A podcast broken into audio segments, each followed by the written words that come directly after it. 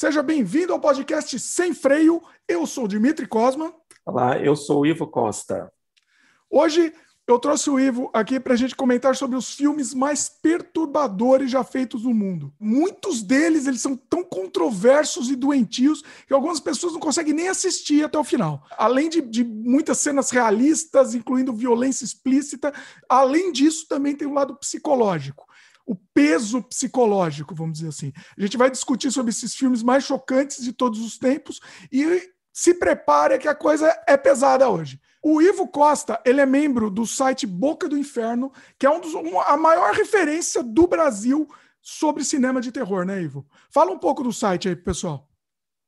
É, o Boca do Inferno ele existe há, há 20 anos. Ele, ele é um site que ele é o que tem mais conteúdo né, do gênero de horror, fantasia, é, ficção da, da, eu digo não só do Brasil, mas talvez ali da América Latina também. É. É, e a gente, além de, de textos, né, críticas cinematográficas, a gente já expandiu, já existe um podcast que é o Falando no Diabo, é, existe o Festival do Boca do Inferno, que acontece todo, todo ano, todo final do ano, e então é isso. Oh, quero participar lá do Falando do, Falando do Diabo, hein? Ah, com certeza, em breve. Vamos, vamos combinar aqui. Inclusive, ó, o, os links estão todos aqui nos links comentados, tá? Do, do Boca de Inferno, do podcast também. Tudo que a gente falar aqui no programa vai, vai para os links comentados, tá?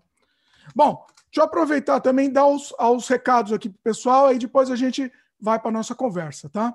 Aproveita, já que você está assistindo no YouTube, aproveita, já dá o like logo no começo do programa. Se ainda não for inscrito, se inscreve, clica no sininho de notificação, dá para você receber as notificações de, de, programas novos que são lançados aqui toda semana. Disponível no youtube.com.br Dimitri Cosma. Também estamos em áudio no Spotify, Apple, Google, Anchor, entre outros. Segue a gente lá também, onde você preferir, tá valendo. Você encontra esse programa também no dimitricosmo.com. Além de você encontrar o podcast, você encontra outros trabalhos meus, como os filmes, games, artes. Segue a gente lá também no dimitricosmo.com. E um recado por último, o recado mais importante aqui, se você conhece o Dimitri Cosma Flix, olha o nome que eu criei aqui, Ivo. Legal. É assim, é o sistema de membros aqui do canal, aqui do YouTube, que tem meu conteúdo exclusivo que só os membros vão poder acessar. São conteúdos que não tem como a gente deixar aberto. Muitos deles, inclusive, têm a ver com o nosso tema do programa de hoje aqui, que, que, que é cinema extremo, cinema que não dá para deixar, não dá para a gente deixar aberto não dá pra, e, e, nenhuma outra plataforma vai aceitar esses filmes. Né? Por exemplo, tem lá o nosso filme, vou, vou aproveitar o, o, tema do programa e já fazer o jabá. Tem o nosso, o nosso filme Horário Nobre, o Banquete para Urubus. Você assistiu, Ivo? Assisti. Esse filme ele fez parte do primeiro. Ele foi exibido no primeiro Festival Boca do Inferno. Olha, é verdade, e, é verdade. E lá eu assisti, curti muito. É, tem, tem o Rubens Melo atuando. É bem legal, bem pesado o filme, bem crítico, bem ácido. Gostei muito. É uma, É uma da dica aí de filmes perturbadores. Acho que tá, né? Tá, tá, dentro do tema aí. É aquela coisa, a pessoa tem que estar tá preparada para assistir, né? O filme é. é. uma crítica, tem muita ironia, mas tem, mas é muito pesado ao mesmo tempo, né? Então, você só vai ver como membro aqui do canal. E tem outros materiais também. Tem making-offs, tem making-off do nosso longa-metragem Desamantes, um making-off completo, mais de duas horas, um documentário mostrando o processo de produção de um longa-metragem em três madrugadas. Você vai acompanhar todo o processo sucesso. Tem um make-off do meu, do meu filme Trash, que eu fiz um dos primeiros curtas-metragens que eu fiz em VHS. Mais de duas horas também o documentário do Prazer Macabro. Também está disponível só para os membros. Não tem como a gente deixar esse conteúdo externo, né, aberto, assim, porque é muito comprido, é um conteúdo muito extenso e vai dar problema também com o YouTube, dá problema, então é, é a forma que a gente encontrou de disponibilizar para vocês. Então, clica no botão Seja Membro e dá uma olhada lá sem compromisso, dá uma olhada na playlist também sem compromisso. Sempre a gente está adicionando conteúdo novo e é isso daí vai ajudar a gente, principalmente, acho que mais importante do que o sistema de membros, isso vai ajudar a gente a continuar produzindo conteúdo aqui, vai mostrar que você gosta do que a gente faz, o conteúdo que a gente faz, para a gente continuar produzindo. Vai, dar, vai mostrar o seu apoio, realmente. É isso. Chega de jabá, Ivo. Vamos agora para o nosso programa. Ah, bom, cinema extremo. Fala um pouco, dá, dá, um, dá uma introdução um pouco sobre o assunto aí. É, é, quando a gente pensa assim, em cinema extremo, geralmente a gente já associa com cinema do gênero de horror, né? e a gente também pensa muito na questão da violência gráfica, né? Então, filmes violentos, filmes é, com, com muito sangue, com muita, é, muitas mutilações, é, filmes que fazem isso parecer real, né? A gente pode pegar exemplos de filmes como Guinéa Pig, O Faces da Morte, né? Que são aqueles falsos documentários. É, mas aí entra uma parte que eu acho que quando a gente pensa em filme extremo e, e perturbador, eu acho que é quando o filme entra também na linha do psicológico. Eu acho que tá, as, quando o filme a extremidade vai além do visual, ela vai, ele, ele mexe com você psicologicamente e ele é muito pior do que aquilo, do que a questão da violência gratuita. A violência psicológica ela pode ser muito pior. Então, às vezes o filme extremo ele, é, ele pode não ser necessariamente do gênero de terror, mas ele é um filme tão tão desgraçado assim psicologicamente assim que né, desgraça sua mente de um jeito que ele leva você ao extremo ali do, dos seus sentimentos. Né? Então, vários do que eu selecionei aqui para estar tá comentando aqui nem são filmes propriamente de terror, são filmes que mexeram comigo de uma forma que é, né, que me tocaram ali de, de forma foram bem fortes assim e que é, não são necessariamente do gênero terror, mas assim é fácil a gente já associar com gênero muitos deles são é o gênero que tem a maior abertura para essa questão do extremismo. É, e, e, é aquela coisa, né? É o filme que te, continua com você. Terminou, mas continua, fica, né? Nossa, é verdade. Tem vários que para mim não, nem tem muita violência gráfica, mas o filme Sim. continua remoendo na tua cabeça, né? Você passa, no, sonha com ele, assim, é uma, é uma coisa louca mesmo. Eu acho que esses até, são até piores assim do Sim. que os que têm a violência gráfica. Mesmo porque assim, a violência gráfica, se não for muito bem feita, vira, vira assim, não é que vira zoeira, vira engraçado, mas não, não, não, não te pega tanto, né? Tem até alguns que a gente pode citar também, a gente já está atropelando aqui, mas tem alguns com violência gráfica real, né? né? No, no, no, por exemplo, a gente também vai falar sobre eles. Não, não vamos atropelar ou falar os nomes ainda, mas tem também. Esse pega, né? Esse pega bastante, mas eu acho que o psicológico eu acho que é mais forte. Mas vamos lá, vamos, vamos começar a discutir aí, porque tem muito filme para a gente falar. Vamos embora. Vamos lá. É, então, eu da minha listinha aqui que eu fiz, eu, eu vou, vou começar com aqueles filmes é, mais gráficos, né, mais, né, como aquela aquela na, na, na, nas épocas das saudosas locadoras, né, do home video, do VHS, filmes que, que faziam bastante sucesso na, nas locadoras eram era Faces da Morte. Faces da Morte. É, que eram aqueles filmes lá que eles eram falsos documentários, eles se vendiam como reais, né? Então eram filmes que mostravam cenas de mortes, cenas de é, pessoas com acidente, mortes, mas no, no fundo era, era tudo fake, era para vender e era muito bem feito. Era... era... bem feito, né? Você não fala que é mentira, você não. Sim, você não fala. E, é. E aquilo, só que ali, aquilo ali é violência pela violência. Você fica vendo ali, realmente são, são cenas pesadas, são cenas fortes, cenas é, de, de difícil. É, cenas assim, é, repulsivas mesmo, mas que eram como se fosse um documentário, né? É... Aí tem também a, aquela série japonesa, o Guinea Pig, né? O nome daquele porquinho da Índia. Guinea Pig, é. Que, inclusive, o Charlie Sheen denunciou para o FBI, né? Porque era muito real aquilo que acontecia no... O que, é, o que acontecia. Eles tiveram é... que lançar o making off para mostrar que era mentira, né? Senão Isso. para a justiça, né? Teve um lance assim, tiveram que mostrar para a justiça o making-off da, da série, né? Isso. É, e, e, tem, um, tem um dos segmentos que ele tem um nome que eu acho tão bonito, que é o Flash and... Flesh and Blood Flowers. Flash, assim. é, como é que é? Deixa eu pesquisar aqui. É. Ele é bem. É. Esse é o mais pesado, né? Inclusive. Sim. Flower, é. Flower of Flesh and Blood. Isso, Flowers of Flesh and Blood. Um nome bonito, né? Para o que o filme ele propõe. É, esse é, é, basicamente torture porn total, né? Assim, é, é só torture porn pelo, pelo, pelo grafismo, assim. E é muito bem feito, né? Muito bem feito. Eu Sim. acho que é um dos mais bem feitos em termos de, de efeitos até hoje. Ele é de 1985. Acho que até hoje é um dos mais. Assim, ele, ele é. O, os efeitos são muito crus e muito realistas mesmo, né? É, aí... meio como se fosse é, é, fosse uma, Mas... uma câmera amadora, né? Isso, que dá, dá o tom mais de realidade, assim, né? A, as cenas, era como se fosse uma pessoa documentando aquela experiência no corpo humano. É. Tem um aqui de uma, que é uma sereia, né? Mermaid in a Manhole. Sim.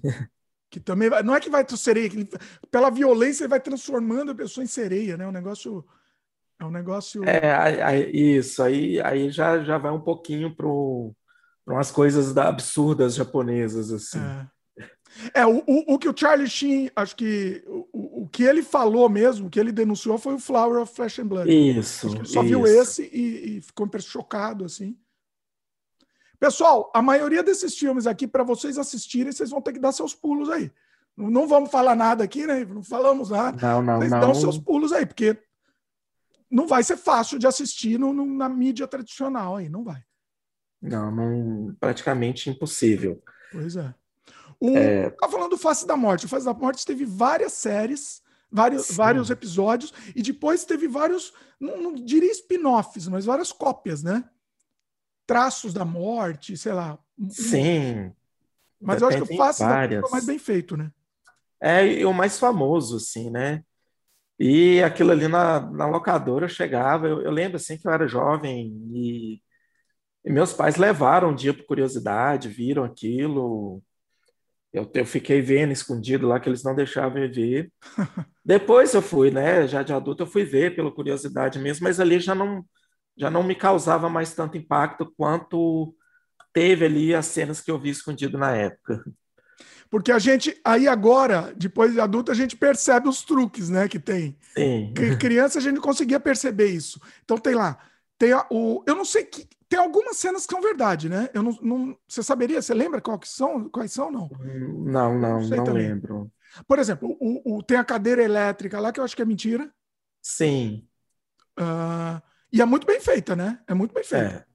É. Mas eu acho que talvez ali uma, uma um pós-acidente ali, talvez tenha, tenha alguma coisa ali de verdade ali. É. De ter pegado ali alguma, ficava, alguma coisa. Fiquei impressionado com aquela do macaquinho lá, né? Nossa. Aquela, aquela era, era. Eu não sei se era verdade também. Será que é? Eu não, não sei. É, eu acho que não. Porque teve um corte. Espero que não. É, tal, espero que não também. Falar aqui para que a gente fala ou não fala? Vai, vai, vai vamos falar aqui. Não, tá, pode tá, falar. Tá, gente. Você está escutando o programa de, de, cinema extremo, você vai ter que escutar algumas coisas hoje aqui, pessoal, não tem jeito. É, eles comiam o cérebro do macaco cru, aí eles ficavam batendo com colher, né, uma colher na cabeça dele até ele morrer. Não era isso? Mas isso. eu não sei se é verdade, assim. Esse daí não, não dá para saber. Mas já que a gente está falando de, de, animal, de crueldade animal, vamos falar do, do, do, do pináculo aqui da, da crueldade. Fala aí, fala aí, Ivo. Quer falar? Um, Sabe qual que eu tô falando, né? O, do Canibal Holocausto? Canibal Holocausto. Sim. É. é um filme que eu adoro, eu adoro o Rogério Deodato. É...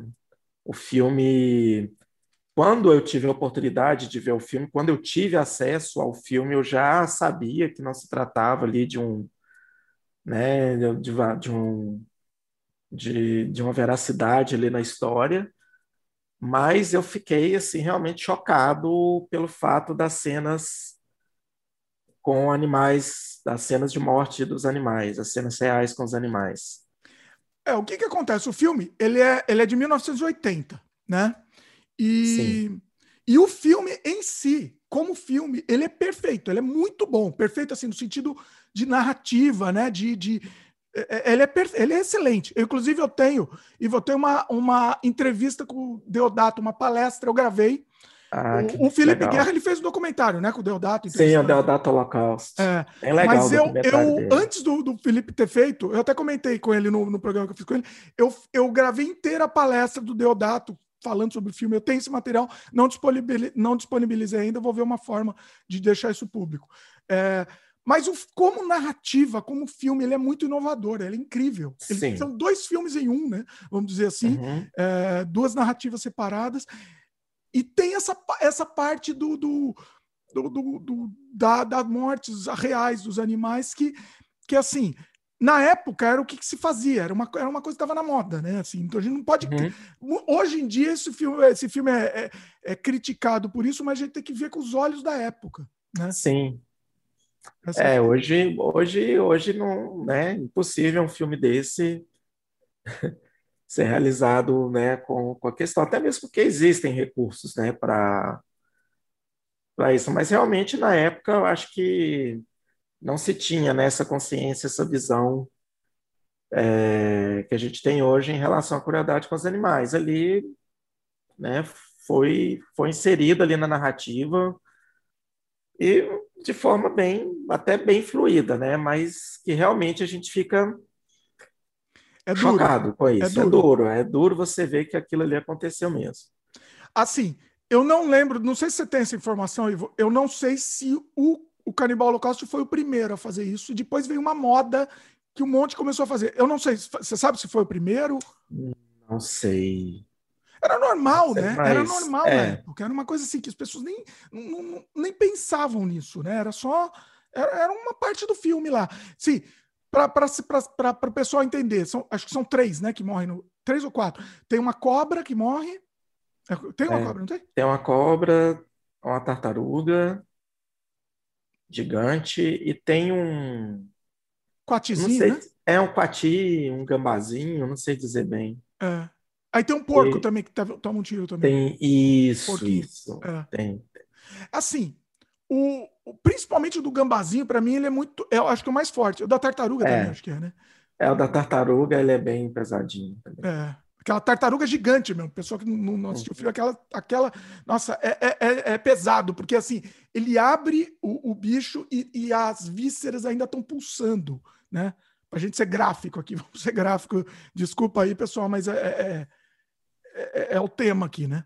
Mas é, é, pesado, é pesado de ver, você tem que estar preparado para essas cenas, né? Talvez fosse até interessante, não sei, é, é, que, é que assim, vira um pouco de censura, mas muita gente pode deixar de ver esse filme, que é um filme espetacular, por causa disso. Entendeu? Talvez, quem, quem sabe, alguém, um, um, fã fazer um corte sem essas cenas aí só para liberar para as pessoas que não conseguiriam ver essa cena, talvez.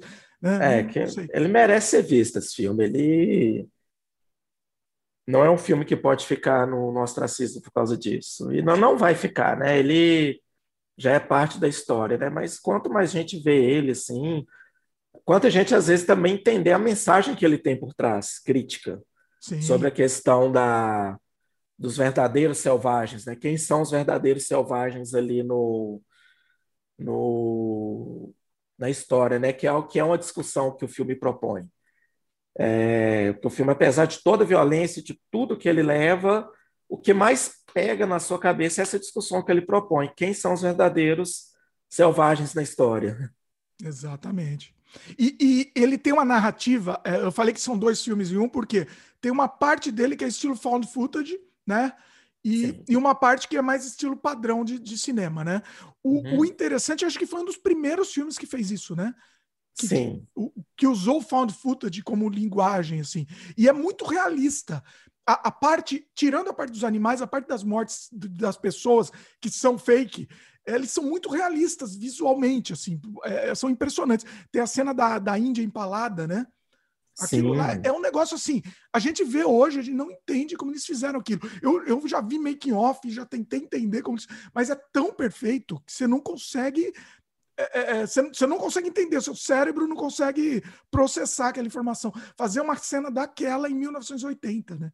De... E, e não era um filme de orçamento grande, né? porque é um filme italiano, a Itália não tinha, principalmente para o gênero de horror, os filmes, nessa época tinham muitos filmes aí que exploravam essa questão do canibalismo, né, como gênero dos canibais, dos, né, é, não tinha um orçamento muito grande. Então, assim, é muito bem feito, é um efeito prático, assim, muito convincente mesmo, bem realizado. Sim, sim. Recomendo, ó, pessoal. Você vai ter problema com a cena do, dos animais, vai ter, provavelmente vai ter, mas vale a pena assistir esse filme. Eu, eu, acho que dessa lista aqui, o top 1 aqui, que é obrigatório ser assistido, é o Canibal Holocausto, eu, eu diria. Né? Você não diria? Ah, sim, com certeza. Muito, é, e muitos desses filmes que a gente vai, vai falar aqui, é assim, você vai ter que assistir. Você vai passar mal, vai, vai, vai sofrer, mas você vai ter que assistir, porque é, é entra para entra o currículo, vamos dizer é, assim. o, o, meu professor, ele disse uma vez que é um mal necessário, às vezes a gente tem que ver o filme, é, mas assim, por, por, toda a importância dele, né, de como história ali do, do cinema, é, não só do cinema do gênero de horror, mas é um, é um histórico para, para todo o cinema. A gente, a gente tem que desprender um pouquinho de dessa coisa de segmento, é, de é, segregar o gênero de terror como cinema, né? O gênero de terror tá ali, não. É uma história do cinema. É, muitos desses filmes que a gente vai falar que fazem parte. Você sabe que assim, eu, eu não lembro que eu comentei num, num podcast anterior que sim, muita gente, acho que foi com o Rodrigo Aragão, tava no, no podcast que eu fiz com ele.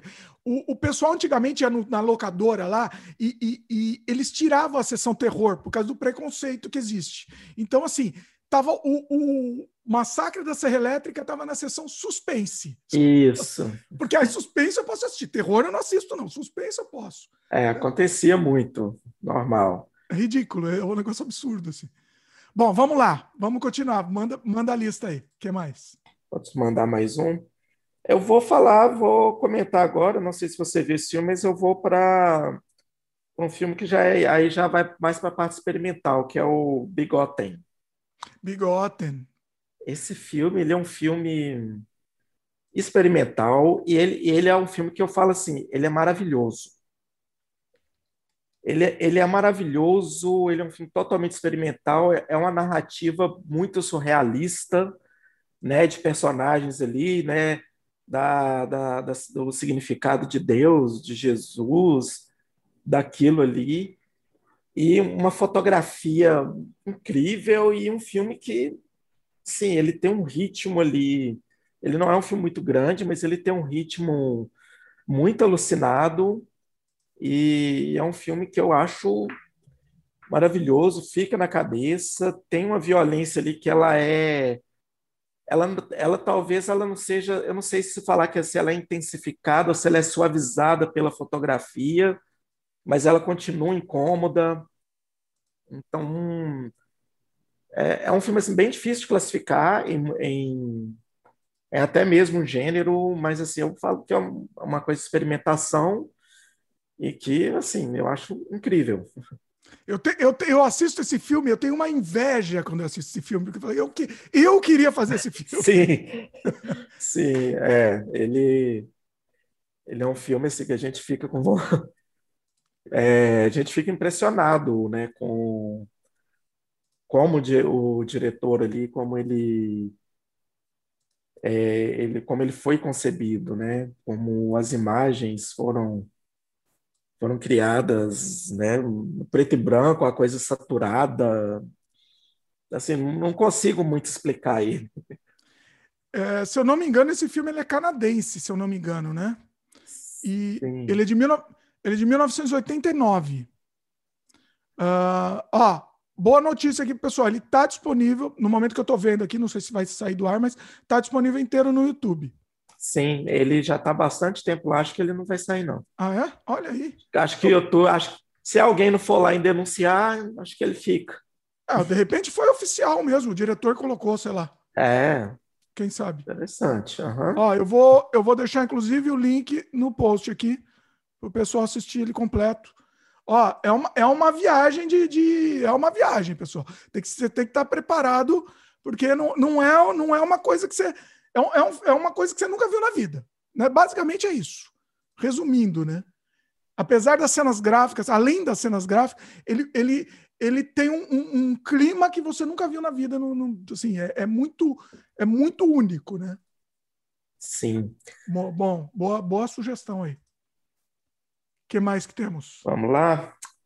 Uh, olha, é, agora eu já vou, vou ali para a Espanha um pouquinho, vou para um curta-metragem que na época que ele foi lançado ele, ele causou um impacto muito grande. Assim, não era fácil conseguir esse filme, assistir, mas assim, né, na época eu consegui num download que demorou não sei quantos dias para fazer.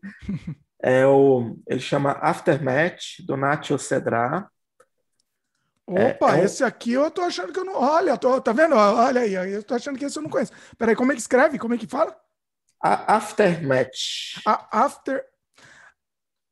Ah, será que eu assisti? Aftermath, Aftermath, às vezes eu me, me confundo no, na pronúncia.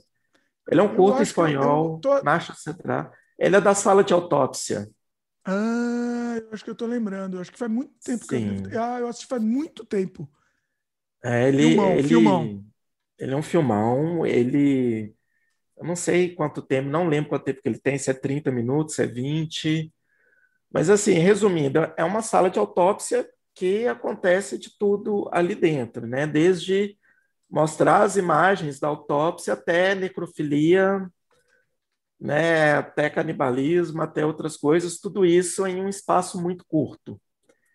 É, ele foi o curto que ele foi premiado, ele foi muito premiado, é, e é bem legal. Assim, hoje, né, deve ser mais fácil de, de conseguir ver ele, sim, mas também não, não é, a gente você não vai conseguir ver numa, numa plataforma de streaming da vida. Jamais, Acho que, jamais. Eu vou, eu vou comentar de um filme aqui que, que, você, que vai. Que, que tem numa plataforma de streaming que assim eu não entendo como que esse filme chegou lá. Olha Mas aí, eu vou deixar mais para frente. Olha isso, suspense aqui. Interessante. Tem um também que eu vi, não sei se é o mesmo que você vai falar, mas eu vi há um tempo atrás o, o, o próprio Ninfomaníaca. Ah, sim. Tava no streaming também, né? Então, assim. Tava, tava. Faz tempo, mas né? a... acho que tiraram. Mudaram. Mas ali entrou, entrou a versão cortada também, né? Ah, Porque tem é a versão sem ah, cortes. Assim, cortada, é. mesmo cortada tem umas. É, mesmo cortada, ele, ele é bem. É bem surpreendente ele tá é. ali. O, uma informação aqui do Aftermath, eu, eu, acho que eu tinha assistido mesmo. Você falou que eu não estava lembrando, mas agora, falando melhor assim, eu lembrei. O, o, ele, é, ele é um segundo filme de uma trilogia. O primeiro é o Tá aqui. Awakening. O, o, segundo é o Aftermath e o terceiro é o Gênesis.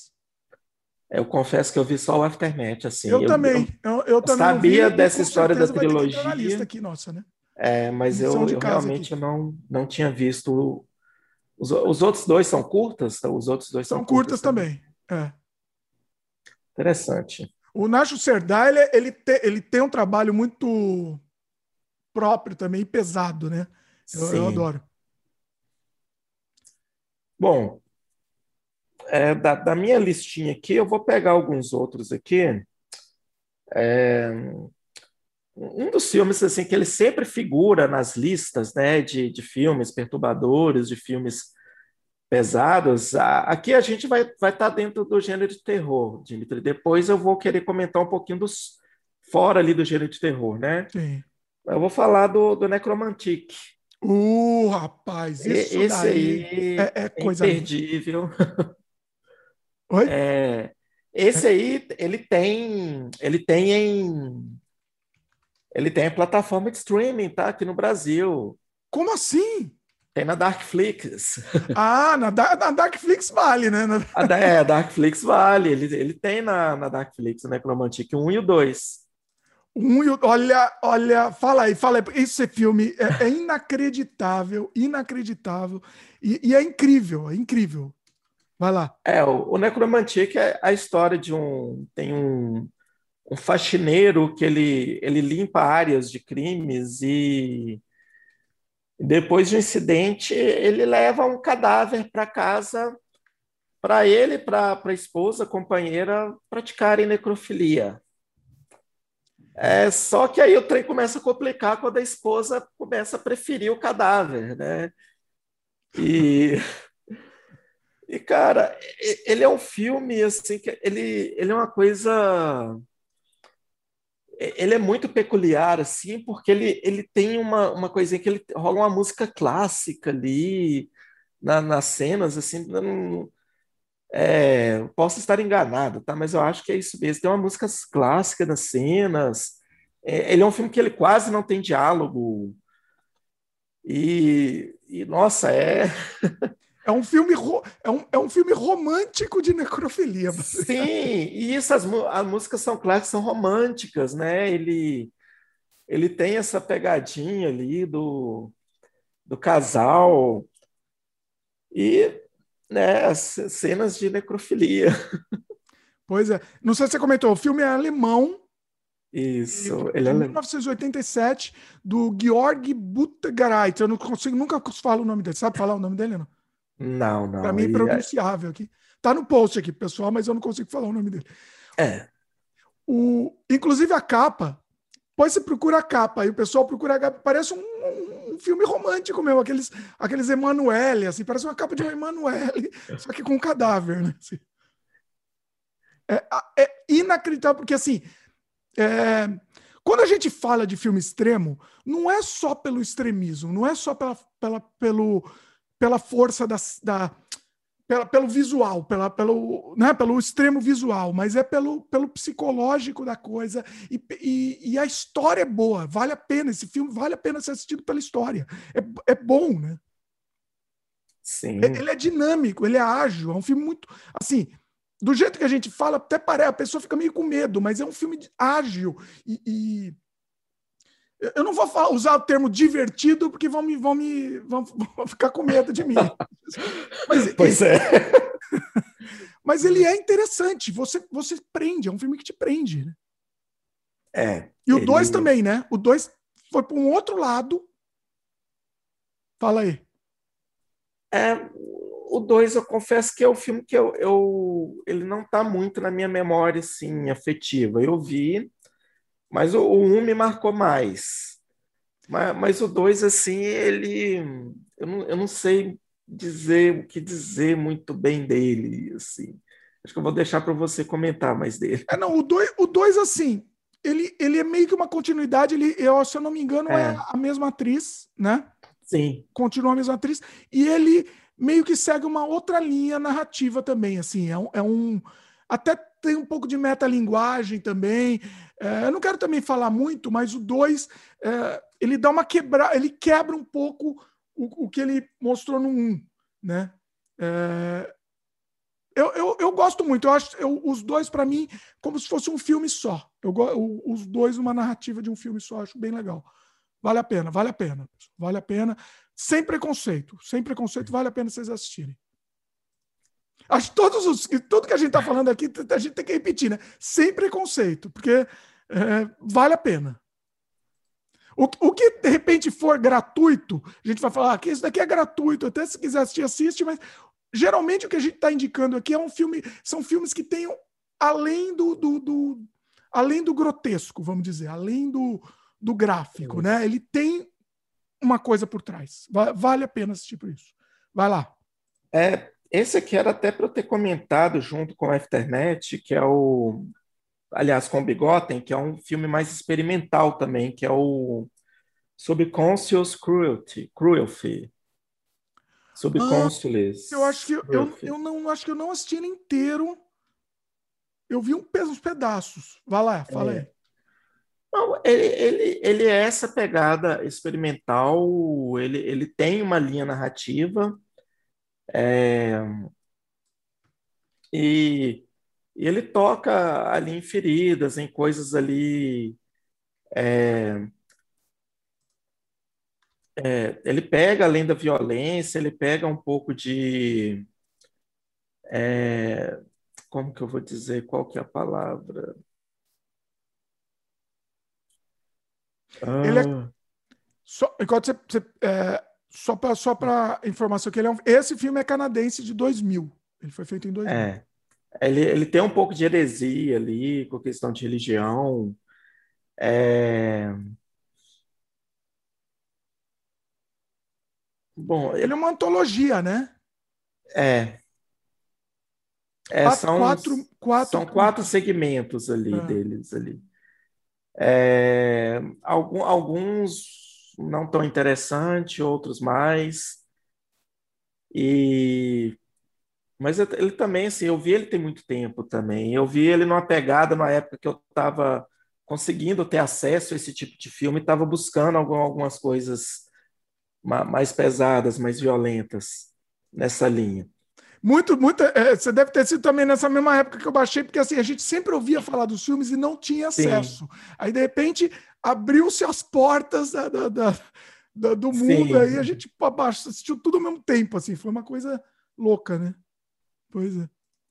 O... Esse filme aí também, eu acho que eu não assisti ele, eu já ouvi falar e eu não assisti. Eu vou, eu vou atrás.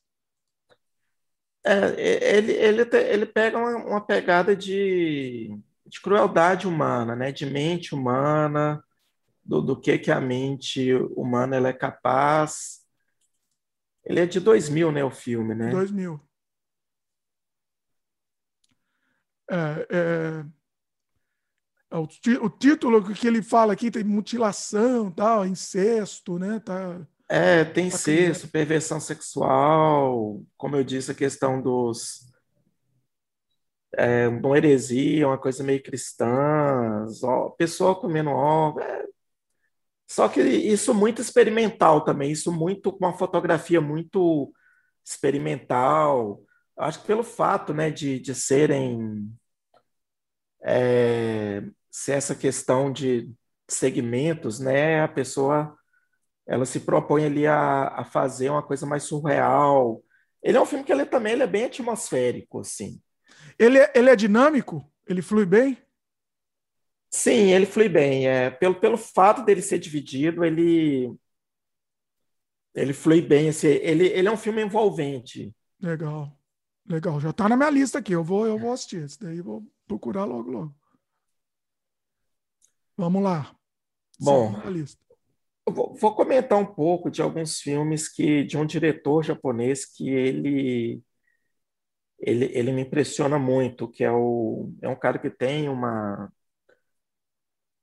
é, alguns filmes, muitos filmes. vou falar de dois. Eu vou falar do do Sion Sono, Shion Sono, é, e dois filmes deles me, me impactaram muito, que fazem até parte de uma trilogia, que é o Clube do Suicídio, Suicide Club, e o Strange, Strange Circus, é a chamada trilogia do suicídio dele.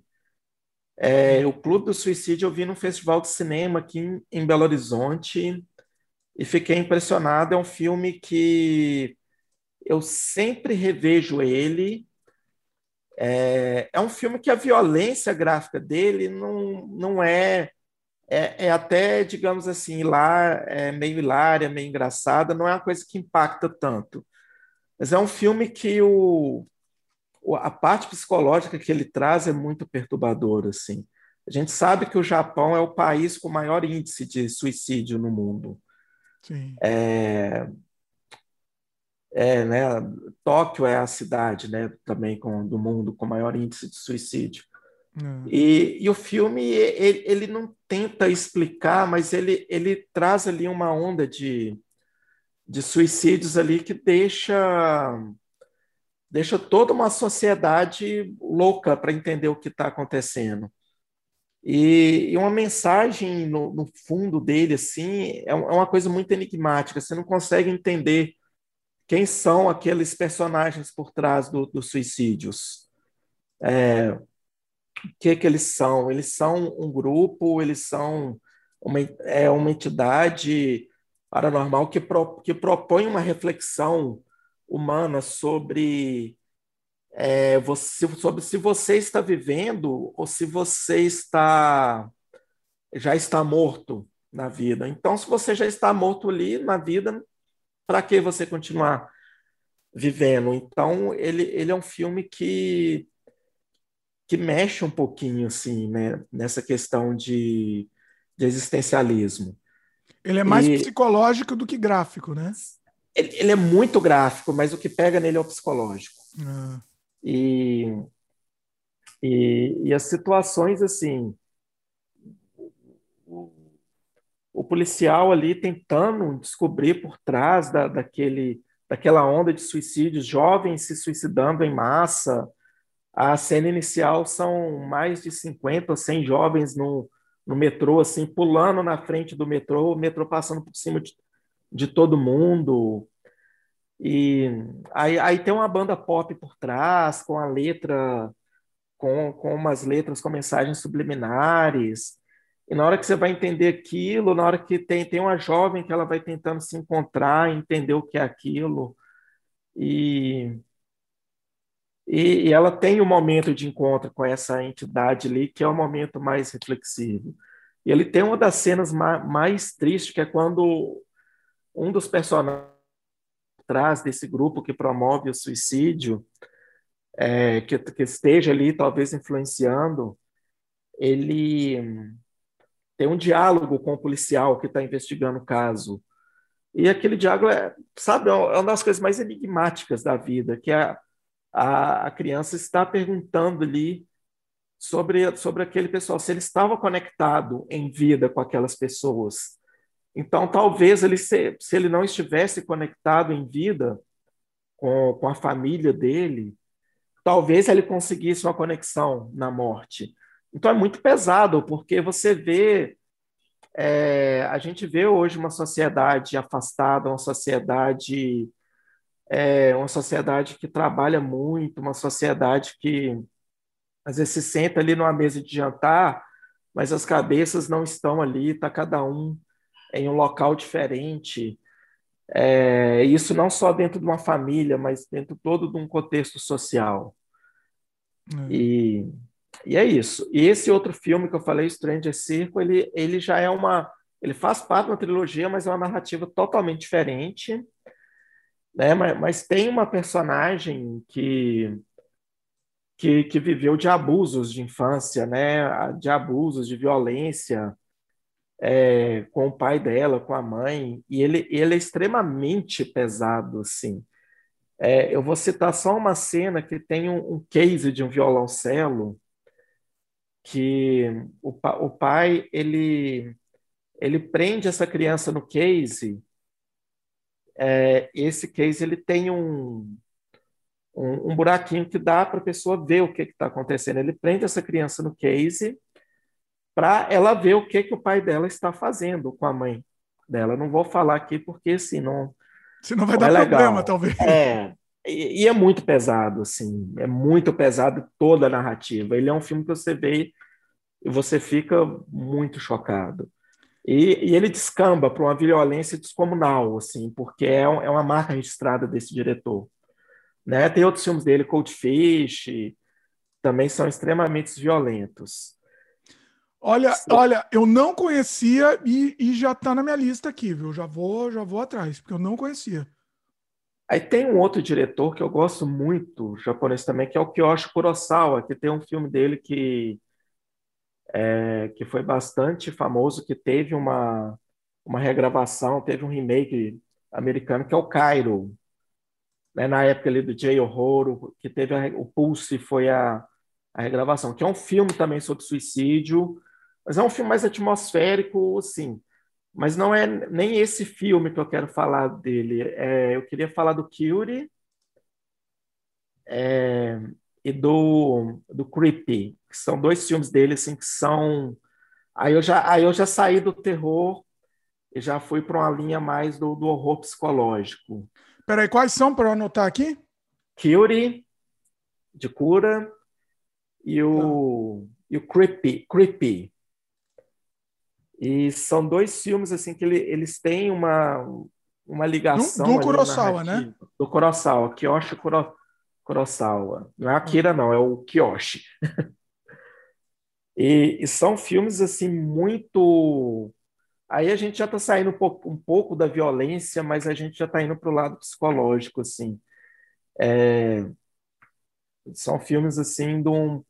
O, o Kyuri é um, uma investigação sobre pessoas que começam a cometer crimes ali e que são, de certa forma, influenciadas por um personagem por uma personalidade. A gente não sabe se esse cara ele tem um poder sobrenatural ou se é simplesmente, simplesmente uma hipnose.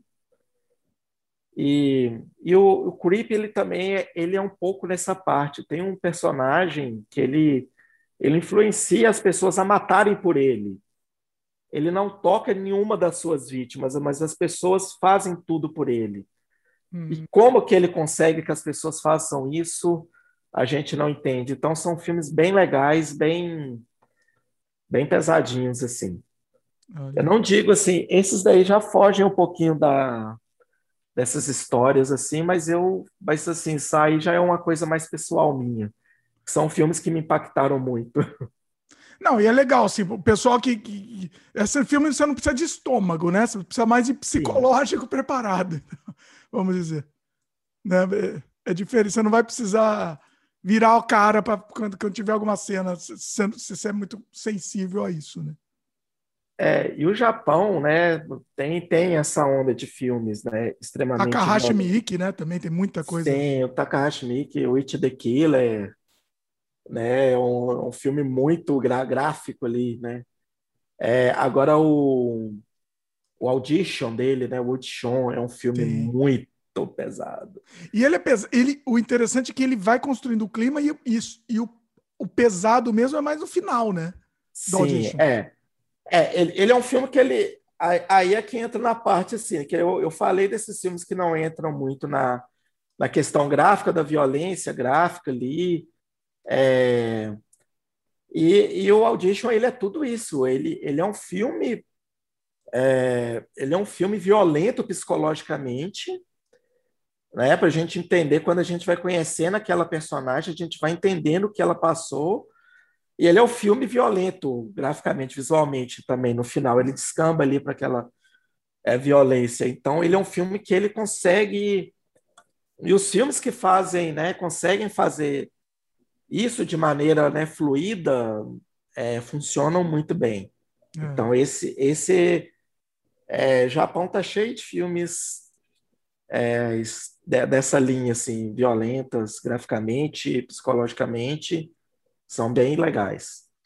No legais, final né? tem uma cena, né? Tem uma cena que a gente lembra no, no final, assim, dá, dá, dá um, um, arrepio, sabe aquela cena, né, do final que acontece lá? Sim, e, e como aquela personagem, né, a fala dela naquela cena fica na nossa cabeça, né?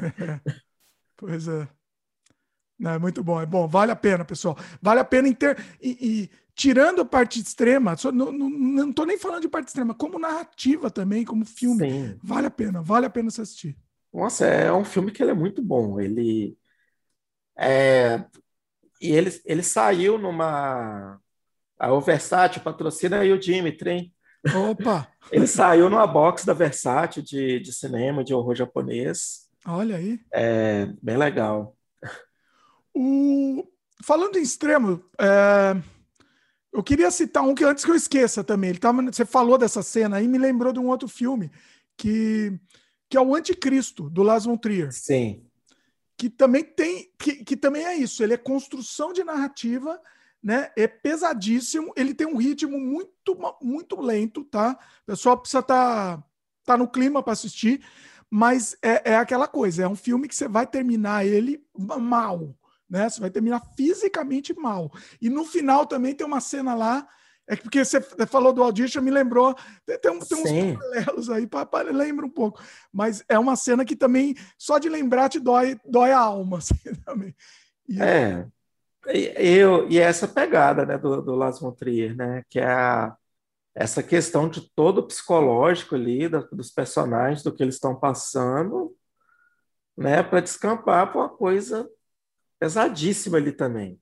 Sim. É, é, é, são, são narrativas ali que se aproximam muito uma da outra, né? do Audition e do, do Anticristo. É, é, por isso que eu lembrei. O, o, e o Anticristo também, ele tem, além, além disso, também ele tem a, a aura surrealista também, né? Ele tem um pouco de, surrealismo, de surrealismo. O Audition, Sim. acho que ele, é, a, a, parte de narrativa, o Audition é mais... É, o pessoal já vai conseguir acompanhar mais... É, tem as interpretações, mas o anticristo tem muito mais, né? Você vai precisar interpretar o filme, né? Sim. É, é o Las von Trier, ele fez esse filme bem...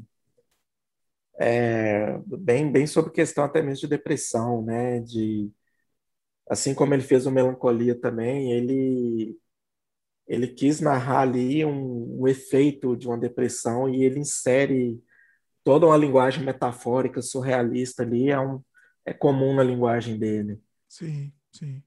É, vale a pena. Ah, recomendado. Mas vai lá, continua a lista aí, manda aí. Vamos voltar um pouquinho para a Itália, né? Vamos pegar ali o Pier, pa... Pier Pazzolo Pasolini, oh. o Saló. Isso aí. Quando a gente fala de lista de primeiro de filmes perturbadores, ele esse está no primeiro da lista. Sempre, sempre. É, é, o primeiro, né? Acho que eu diria que é o primeiro. É, e né? Aí... Saló, Saló e, o cento, e os 120 dias de Sodoma, né? Em português, eu acho que esse nome. É, é ali, né? No, inspirado ali no, no Marquês de Sade.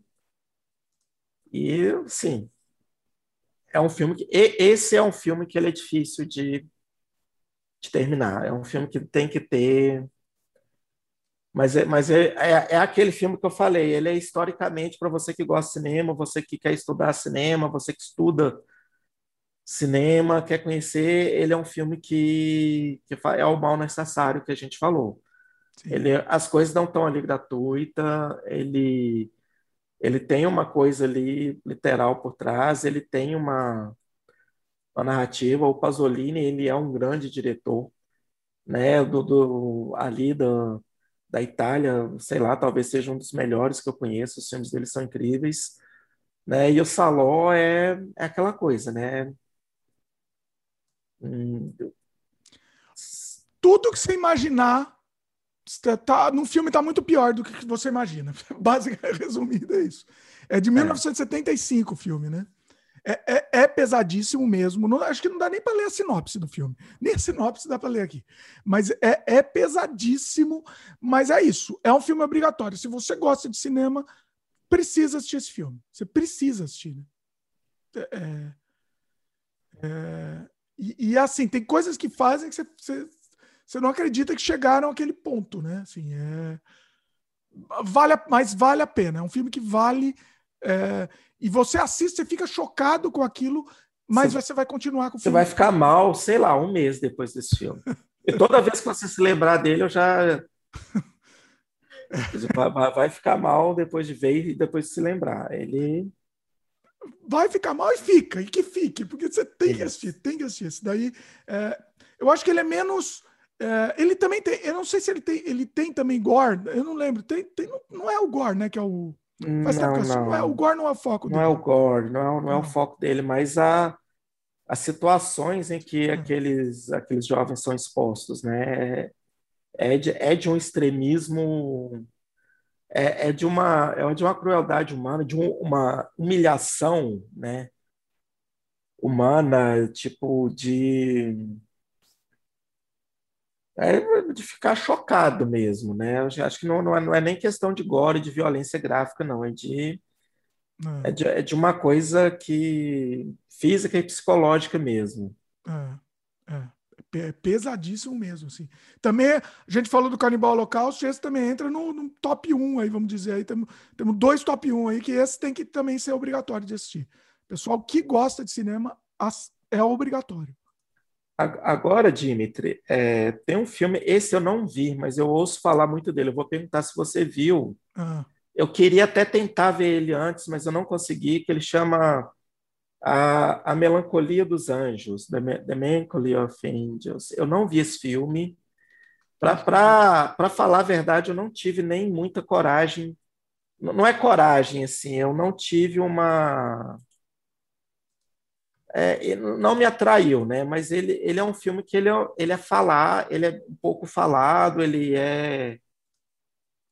É, mas assim, ele não parece ser um filme bom. Olha, pelo que você está falando aqui, Olha, até difícil de achar esse nome em português, pelo menos. Não estou achando é, quase referência dele. De, deixa eu achar. É Ele é francês. Me... Melancolie de é. Engel. Sei lá como é que fala. É francês? Não sei se é francês. Acho que em inglês ou em. Nessa língua aqui, acho que é alemão, não sei que, que língua que é. Eu acho que ele é alemão. Alemão, né? É. Melancholy de Angel. Isso. né? 2009. Isso, 2009. Não, olha, não conhecia. Vai falando que eu estou pesquisando aqui. É, eu, não, eu não vi, né? Mas assim, pelo que que falam dele, é, é, assim, resumindo, né? Vou, vou, vou falar um pouquinho da sinopse aqui, que, que é uma, uns amigos que eles se encontram para conversar é, sobre os últimos dias que eles passaram numa casa que, que aconteceram uns eventos alguns anos atrás, né? Que era um grupo de pessoas que, que resultam em algumas coisas pesadíssimas, assim. Olha aí. E né, diz que ele tem uma coisa experimental, tem, tem até um, uma é, cenas de sexo explícito. Mas assim, ele é um filme que ele não me atraiu, tá? Confesso que ele não me atraiu. É, eu acho que ele foi um filme. Aí, aí, assim, é difícil falar porque eu não vi, né? Então acho que eu não posso opinar sobre ele. Depois eu vejo e quem sabe, né, mando lá no, nos comentários aí do vídeo aí depois é, para ver o que eu acho dele, assim, mas não me atraiu, não sei, talvez ele me pareceu violência por violência. É, eu acho que o que você está falando faz sentido aqui, porque eu estou vendo aqui um, um, review dele, falou que o filme recebeu é, largamente é, reviews negativos, assim, muito, ele foi muito mal avaliado. Alguns comentaram da cinematografia que é meio, meio fraca e, e comentam também que ele é um hardcore explorativo. Eu, é que eu estou traduzindo do inglês aqui uhum. e repetitivo também, sem sentido. Só, só pela depravação e, e a mensagem nihilística tradução livre aqui minha. É. É, essa é a, o resumo aqui que estão dizendo. É. É, é, é. é assim, tudo que, tudo que é diferente chama atenção. Você Sim. Não, eu, eu, é, assim, pelos, pelos reviews aqui, não parece tão um, um filme tão bom como filme, né? Mas, sei lá, acho que vamos, vamos dar, talvez, se, se, a gente achar, talvez valha a pena, pelo menos ver algumas cenas. Não que não assista inteiro, entendeu? Mas pelo menos algumas cenas só para poder julgar melhor, né? Sei lá. É, é eu, eu esqueci de falar. É, do, do, vou voltar lá no, lá no Japão, do Sion Sono, daquele que eu falei da Netflix, dos filmes, ah. a gente falando de filmes pesados, extremos e que às vezes vai parar alguma coisa na Netflix. Tem um filme do, do Sion Sono, Sion Sono na, na Netflix, chama The Forest of Love. Uh, esse eu assisti, rapaz. Pois é, foi parar lá. Esse filme, eu não sei como esse filme foi parar lá, porque ele é pesadíssimo. eu tava assistindo, como tá isso no Netflix? É, tipo assim, eu, eu vi o. Eu, vi, eu tava pesquisando lá, Tipo assim, ah, vou ver se o Sono fez alguma coisa. Eu fui lá. Ah, Forest of Love, eu fui lá. Netflix, falei, oi? Aí eu fui lá na Netflix, falei, gente, eu vou ver esse filme. O filme tá na Netflix, é um filme pesadíssimo. É, é inspirado em uma história que eles dizem real de um psicopata é, na década ali, um cara que, que reunia uma, um pessoal. E é um filme insano, né? É um filme né, com, com, com a linha ali dele. A melhor palavra para definir, definir esse filme é insano. Exatamente. Insano. Esse Sion Sono, ele, ele tem uma, umas viagens assim. É... Mas, assim, é, é, tô falando, é, é, insano, mas assim, eu, eu gostei muito, principalmente pela, pela fluidez da narrativa. Sim. E acontece tanta coisa também, né? Vai, e você falou o negócio do culto, eu não sabia que era baseado numa história real. Tem tem uns paralelos, até, até se a gente pensar com, com que, que, é um cara mais. É um cara que vai, que, que vai influenciando os jovens, né? Assim. E, tem até alguma coisa de Charles Manson na história, né? Se a gente pensar. Isso. Não, não deve, ter, não, não deve ter a ver, mas tem, um, tem uma, é. uma liga, um, eventualmente alguma ligação com isso. Pa, pa, parece um Charles Manson japonês. É, Charles Manson japonês, exatamente. É, é, é insano, é um filme bizarríssimo. E eu, eu, é pelo é assim, o, gore nem é tão forte, né? Tem muito gore? Tem, até tem, mas. Ele tem, que... mas não, não, acaba não sendo é. O, o mote do filme, assim. É, o, é as situações ali. É até mesmo daquela violência psicológica que aquele cara causa nos jovens, né? Sim. Que o, o que ele faz ali naquele filme. E, e isso é muito pesado no filme. É, a, né, aquela jovem lá que entra ali, na, que é conquistada por ele, né, o, o, o que, que ele faz ali, ele leva ela a fazer por ele, é muito pesado. É muito pesado. Mas recomendo, viu? Esse é um bom filme. Recomendo porque eu, eu gostei bastante. É, e falando dessa, dessa questão do, de filmes assim, né, é, difíceis de achar no streaming, que são pesados, tem o Clímax do Gaspar Noé, que ele é um, ele é um diretor. Eu vou pegar lá desde o início da carreira dele, que tem o Sozinho contra Todos, o Irreversível, né, entre outros filmes que são pesadíssimos.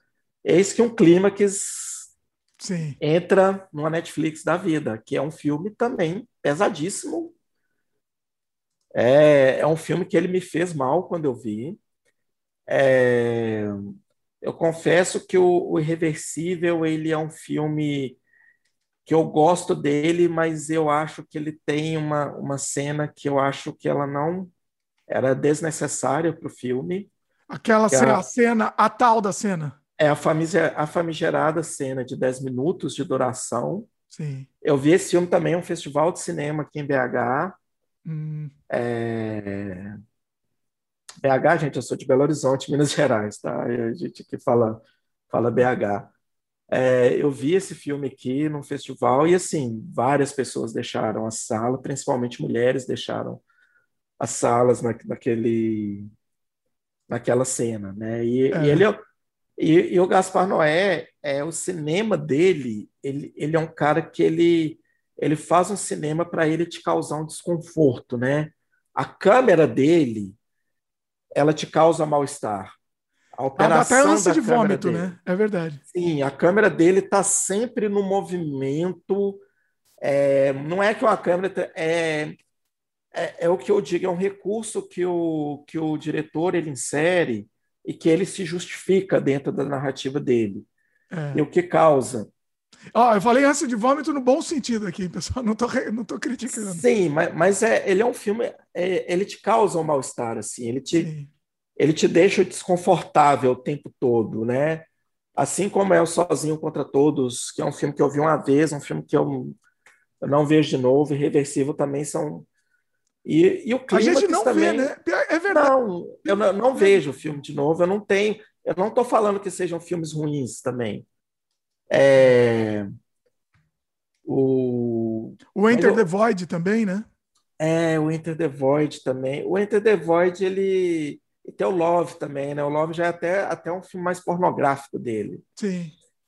É, o Enter the Void também é outro que é, que é pesadíssimo. Ele tem uma filmografia ali, ali interessante. Ele, e ele tem uma estética própria dele ali, que que está nos filmes dele, que que, que causam essa. Ele pode até soar repetitivo, né? Que os filmes dele que ele pegam nessa nessa tem essa pegada aí de, de desconforto. Sim.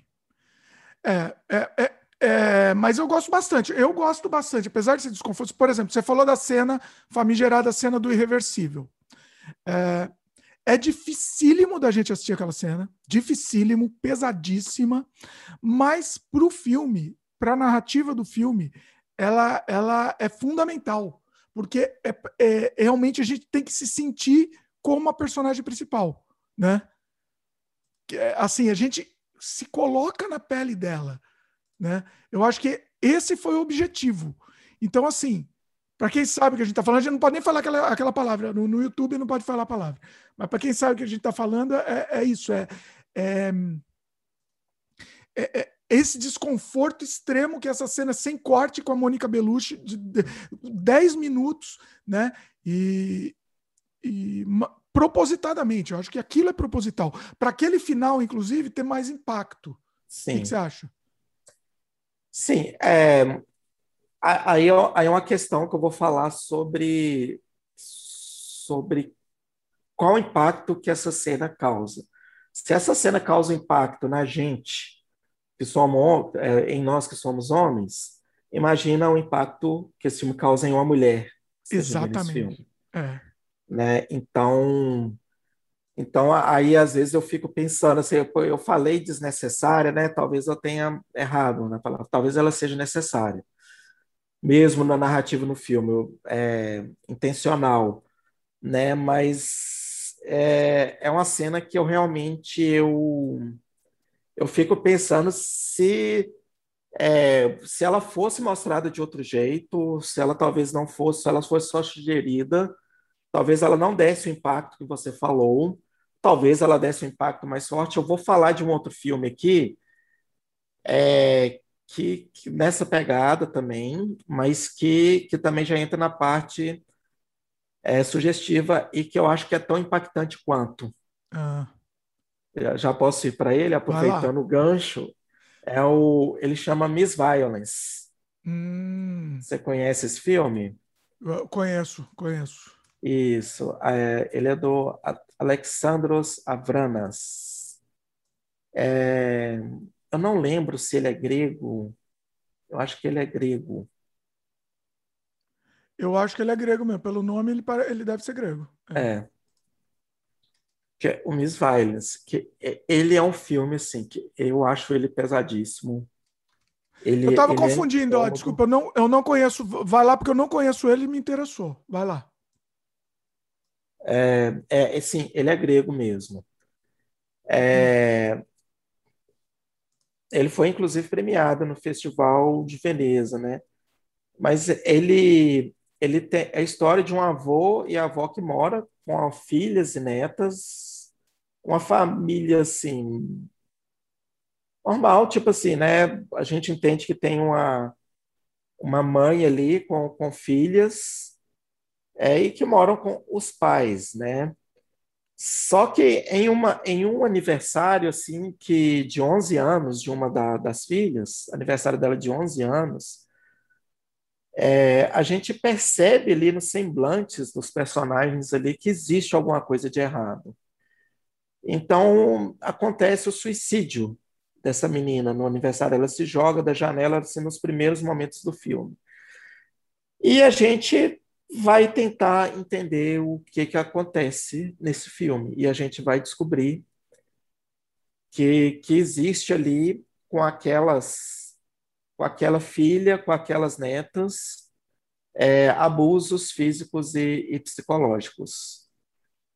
E, assim, é, é de uma crueldade humana, assim, terrível, que você acredita, você vê o filme, você fala, isso não pode ser real, mas ele piora quando você põe a mão na coisa e fala, isso pode sim ser real né, é, a, a gente apenas acaba não tendo acesso a, a, a esse tipo de situação. Às vezes a gente tem, mas assim, é, é uma crueldade humana de, de uma de, de uma violência ali, né, física, psicológica, de abuso, né, de pedofilia que que te deixa mal, que te causa, né? E, e você ali como espectador vendo, você fica atônico, porque você não pode fazer nada, e você vê que ninguém no filme consegue fazer nada, ninguém pode fazer nada. Isso né? que dá o mais é. desespero, né? Na coisa. Isso é que dá o desespero, porque fica aquela, aquela sensação de impotência. E, e, quando você traz esse filme, que é uma, é uma narrativa ficcional, para uma coisa que é próxima da realidade, que eu acho que às vezes de fé. É, aí, aí é o que eu entro numa parte também que eu acho legal nesse nosso papo de hoje, que os filmes extremos e perturbadores, os mais, eles não são os filmes de horror que têm um sobrenatural, que tem uma coisa que tem, que tem uma pegada né, ali de te fazer medo, de te assustar, de te causar o medo, a repulsa ali, que é a, a repulsa ficcional. Isso é o que traz a realidade. Hum. E, e, o que traz o real é, é, o, é o medo real, é o pior. Exatamente. E, e você fica imaginando. Isso pode estar acontecendo, talvez, ali com um vizinho, é, com um vizinho seu, e você não está sabendo, você não não vai ficar sabendo e ninguém vai ficar sabendo e e o que que leva ali as pessoas a fazerem aquilo. É, uhum. É realmente um filme pesadíssimo. E, ó, e, é exatamente isso que você falou, né? Acho que todos, por enquanto, todos os filmes que a gente falou, e eu acho que vai ser todos da lista acho que vão ser, nenhum vai ter a coisa sobrenatural, porque Sim. isso, para mim, eu vou ser sincero, para mim isso é, é, uma bobagem, é uma coisa infantiloide, entendeu? O sobrenatural, assim, eu não, eu não vejo, eu não, para mim isso não mexe comigo em termos é, psicológicos, isso não mexe. Para mim é só uma, uma brincadeirinha lá. E, esse real, o, o horror real que é esse que fica depois na nossa cabeça, que, que, no, que deixa a gente realmente é, transtornado com isso. Né? O, o máximo aqui que a gente falou que tenha talvez um pé na surrealidade, mas essa surrealidade também sempre tem um subtexto com, com, a, a, a com o que acontece mesmo, né? com o mundo real. Sim. Não, não tem essa coisa do, do, do, o sobrenatural aqui nesse não, não é não é uma equação aqui para um filme ser para o filme ser é, extremo e ser perturbante, né? perturbador.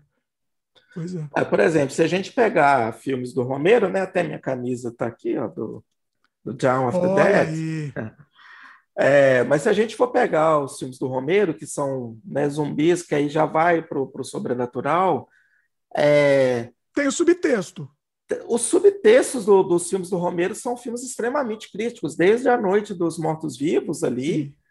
que apesar do Romero não assumir que ele tratava ali uma questão inerente ao racismo, é, né, até o, o, né, o Dawn of the Dead, o Dia dos Mortos, o Terra dos Mortos, todos os filmes dele têm uma crítica social ali, cada uma diferente da outra. Sim. O próprio Leve é, também tem, né?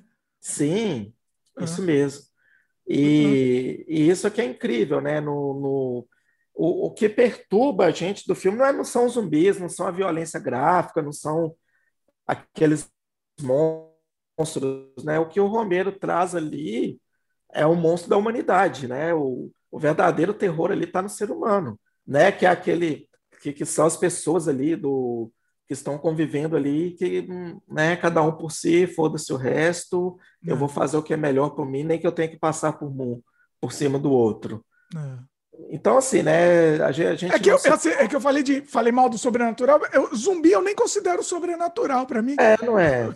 É outra, outra, outra pega, outra, outra vertente, vamos dizer. Agora, Sim. essas coisas de fantasma, de. de não, não.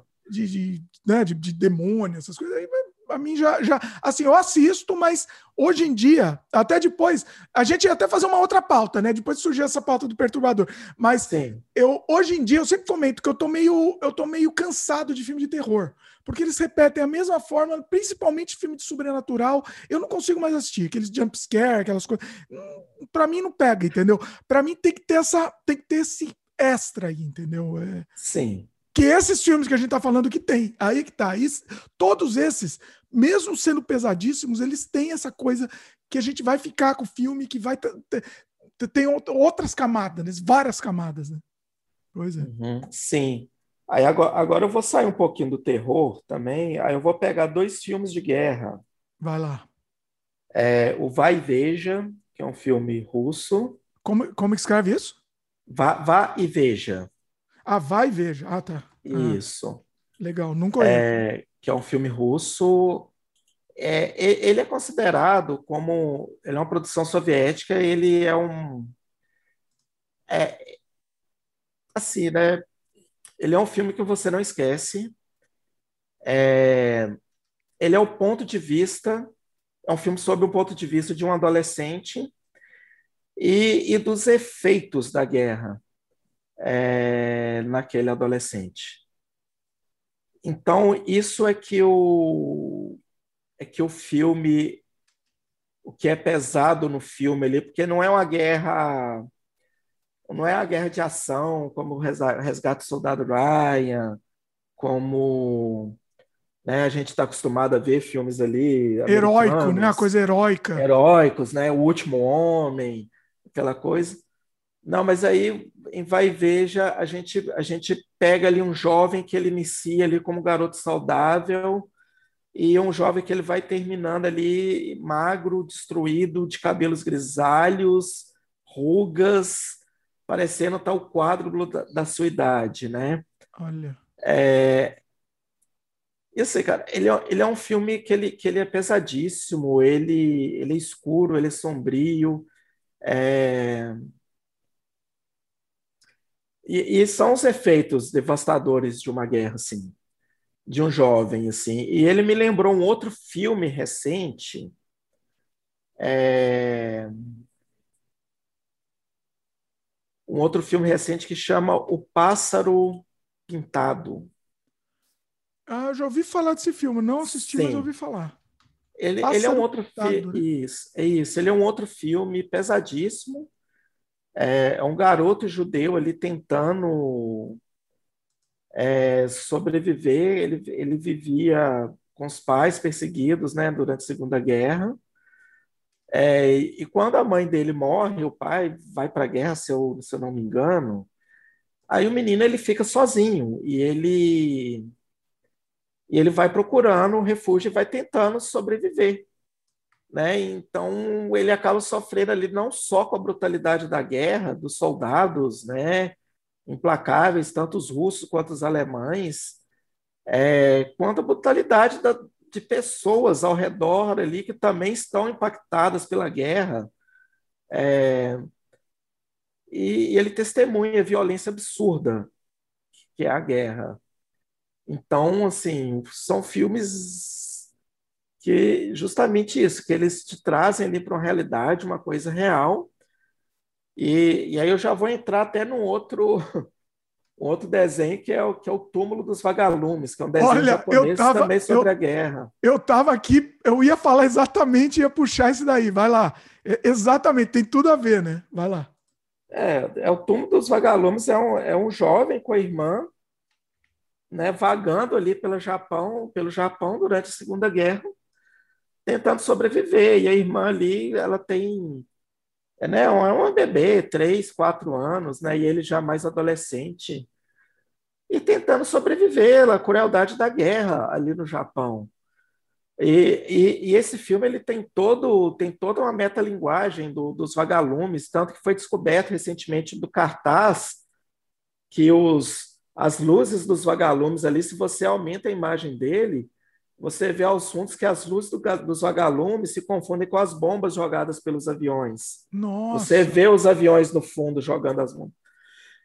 E esse é um filme assim que eu, eu falo que é um filme que eu não, eu não consigo falar muito dele, porque, é, sinceramente, eu acho que foi o filme que talvez mais tenha me feito chorar na vida, que tenha me feito mal, né?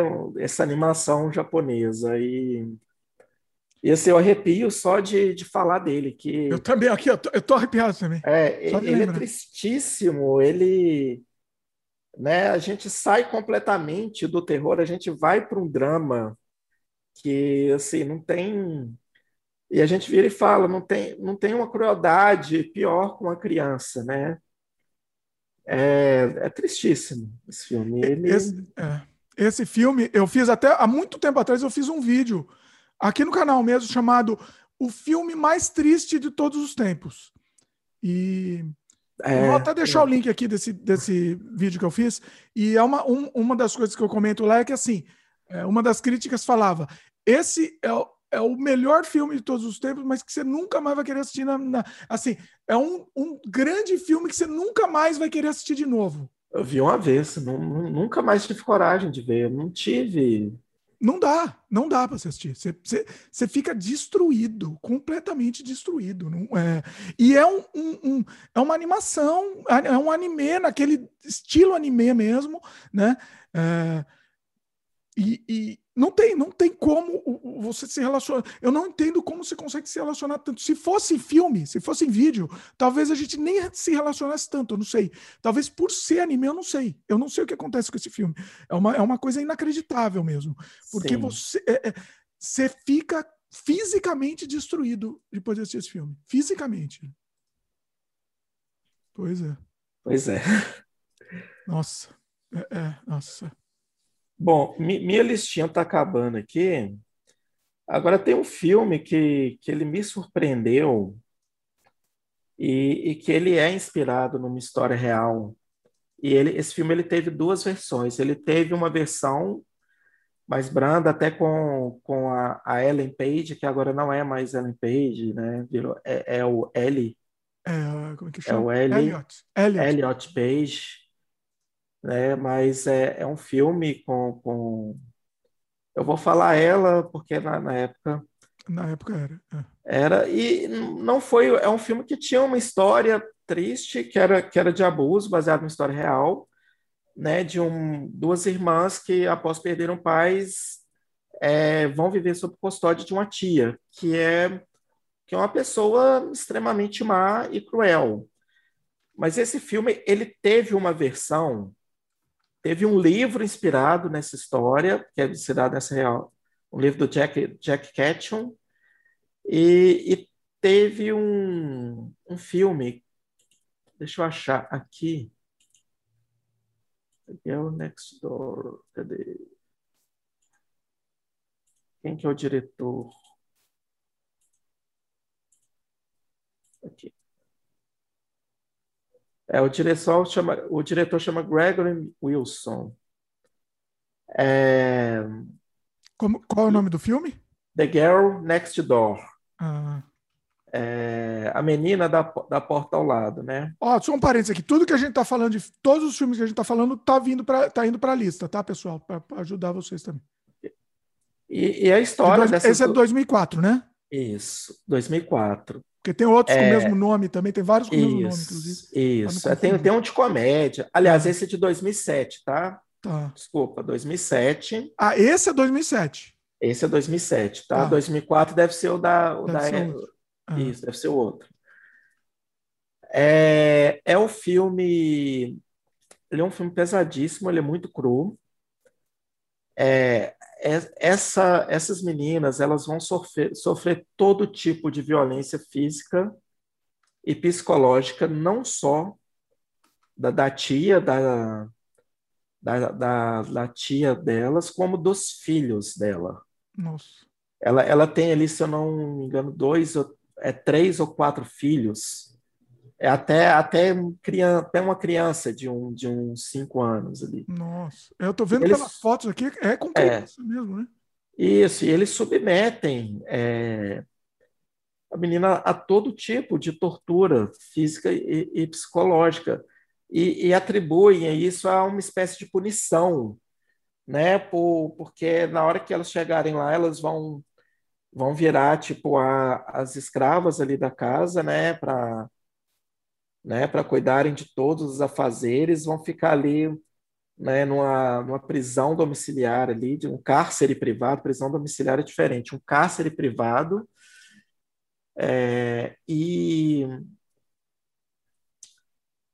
e, e, ela sofre. O filme, esse filme ele é pesadíssimo, porque ele é muito cru, assim, ele, ele não suaviza as cenas, assim, ele ele vai muito ali na veia ali da história. E, e é inspirado numa história real, né? Eu não, não sei dizer até onde é, essa história é verdadeira, mas é, a, mas a, tia, a tia Ruth ela é uma personagem extremamente sádica, assim. Nossa. E a atriz que interpreta a Silva Lincoln, ela, ela consegue ali te passar toda a repulsa que, que a personagem ela, ela é uma personagem desprezível, assim, ela, ela é uma personagem, nossa, muito é, é, desprezível, assim, eu não consigo ter uma outra palavra para ela, uma cruel, assim. Uhum. Né? E, e, e, os filhos dela, ela tem todos os filhos sobre, sobre o domínio dela, né? Pra, pra, para os filhos, a mãe é, é a mãe perfeita, né? A mãe amorosa. Então, eles seguem ele tudo. O que, essa o que história real, não sei, mas eu sei que eu vi alguns casos, histórias reais bem parecidas né, com essa. Sim. Eu, o, o, difícil é quando é com criança. Não, com criança é, é, é, difícil, é difícil assistir, né? É até difícil assistir, inclusive. É complicado. Uhum. Deixa eu, eu, deixa eu ver se entendi. Você falou, você falou que tem duas versões desse filme? É, ele tem duas versões. A outra versão chama Um Crime Americano. Ah, tá. Porque eu estava achando com a Ellen, com a Ellen, na época a Ellen Page era era um crime um crime americano, o né? crime americano. E esse eles chamam The Girl Next Door, que é que é inspirado no livro do, do Jack do Jack Ketchums. E ó, e, e, um crime americano foi no, saiu no mesmo ano também, 2007. Foi 2007, né? Os Mas dois como que é? É um, é, um, é um remake do filme ou é uma versão censurada? O que, que é? É outro filme? Não, não. Não, são dois filmes, são duas adaptações diferentes da história. Ah, tá. Interessante, interessante. Eu achei bem pesado, mas mas eu acho que é, é uma coisa, é uma coisa que acontece. Eu acho que a gente não pode fugir de ver o que acontece. Muita gente fala: ah, não, mas por que, que você vai ver isso? Essas coisas, isso daí se, se sente mal. É o que acontece na vida. A gente, a gente não pode fugir, se privar disso. A gente tem que saber o que acontece até para a gente lutar contra, né? Que, né? O que, que você acha? Sim, é... É, é isso mesmo, é, a gente, a gente vê no filme, a gente tem noção de que esse tipo de, de situação existe, ocorre, né? E, e, às vezes, é, às vezes a gente tem sinais de coisas que, que estejam acontecendo e às vezes a gente não, não dá uma não dá, não dá uma atenção necessária que merece ali, que aquela história merece. Então, se a gente vê os sinais daquilo, talvez a gente possa até ajudar de certa forma. Exatamente. É por, é por jogar as coisas embaixo do tapete que a gente está onde está aqui no mundo, né? Sim. Na atualidade, é por, é, entendeu? Não dá, a gente tem que ver a realidade, tem que, a gente não pode ficar alheio a isso, né? Não, não é por isso que a gente vai assistir esse filme com, com prazer, com, com alegria. Não, não, não, a gente não é sente isso. mal de assistir, né? Mas... É, os filmes eles causam mal na gente, mas são filmes que, como o caso do Vai Veja, como o caso do, do Túmulo de Vagalume, são filmes que retratam uma parte da nossa história, de uma guerra. Né? Então, assim, é, a gente está aqui vivendo, né? Aqui a gente não, a gente não sabe o que é o horror de uma guerra. Então a gente vê no filme ali, a gente vê o impacto daquele filme ali, então a gente entende que aquilo ali isso que eu estou falando numa amplitude maior, de uma guerra, que é uma coisa normal, ou então de um abuso doméstico, né? que é uma coisa que pode estar acontecendo do lado da sua casa. Sim. Né? Se você entender com um vizinho, às vezes até mesmo com um parente, não sei. Né? Então, a, a violência, ela é, ela está em vários níveis assim da sociedade e, né, e cabe a gente, né, às vezes, entender o, né? Como que ela funciona ali para a gente tentar tentar ali, né? Inclusive, é, inclu, inclusive até para criança. Eu não sei se você tem filho ou não. Não, eu não tenho. Eu, por exemplo, eu falo com meus filhos o que, que pode acontecer, o que, que, entendeu? Porque as pessoas querem fugir das coisas, querem. Sim. Né? Ah, não, não, não vai acontecer nada, não, não protege numa bolha. E aí a, a, a pessoa está naquela bolha, ela não entende, não entende que, que, que existem fatores externos que podem, né? É, é, muito complicado, tem que ser falado, tudo tem que ser falado. Eu acho que não existe tabu, não pode existir, tudo tem que ser falado e as pessoas têm que, têm que saber lidar com isso, né? Como, como, como com, com maturidade, né? Sim, isso mesmo. Pois é. Vamos lá, que mais? Bom, a, a, minha lista é basicamente essa. Existem vários outros filmes, é, né, perturbadores assim, mas eu acho que vou, vou, vou, falar de um outro filme aqui que eu vi também, que é o. a gente, eu esqueci o nome do filme. Vou falar de dois outros filmes que foram bem, bem, bem, bem, bem Polêmico. citados quando foram polêmicos foram lançados. Centopeia Humana. Sim. É, tem que citar. Tem até três, tem né? Tem que citar. E, e aquele filme, o, a Serbian filme. Ah, eu também ia falar dele também. Sim, Sim eu, eu, eu, acho que esses dois filmes, assim, eu até não coloquei na minha lista assim, de filmes assim, né? Deveria ter colocado, mas é, são filmes mais recentes e filmes que causaram. O, o a Serbian filme foi lançado aqui no Brasil como Terror Sem Limites, ele foi inclusive proibido, né? Proibido no Rio, um deputado ele ia passar no festival, é, censurou e, e, eu sou totalmente, por mais que o filme tenha coisas ali, né, de mau gosto, eu sou totalmente contra contra censura, desde que o filme não esteja fazendo ali uma apologia a uma coisa, é. o filme não faz, né? É. Eu, né? Apologia, não, não diria nem apologia, desde que o filme não esteja quebrando a lei na, na prática, vamos dizer. Isso, isso mesmo. Que não, tipo, uhum. um crime real. Né? Agora, o resto, acho que eu sou completamente contra qualquer tipo de censura. Isso. É, independente do filme, se você não gosta, você não assista, né? É. E o que isso aconteceu mesmo. com Star Movie foi isso, né? Que, isso, o cara não gostou. De... Não, ninguém sabia da existência desse filme. Não. Foi proibido, absolutamente todo mundo assistiu. assistiu.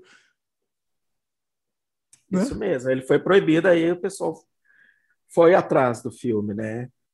É, o filme, o filme, como ele diz, né, ele é servo, né?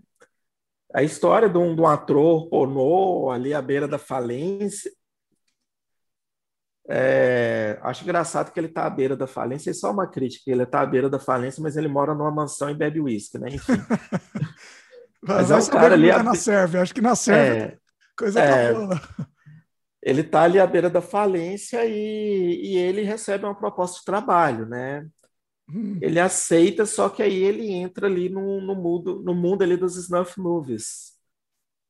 Né? O, os snuffs que são né, os famigerados vídeos reais de violência que ficaram ali um pouco falados ali na década de 70, né?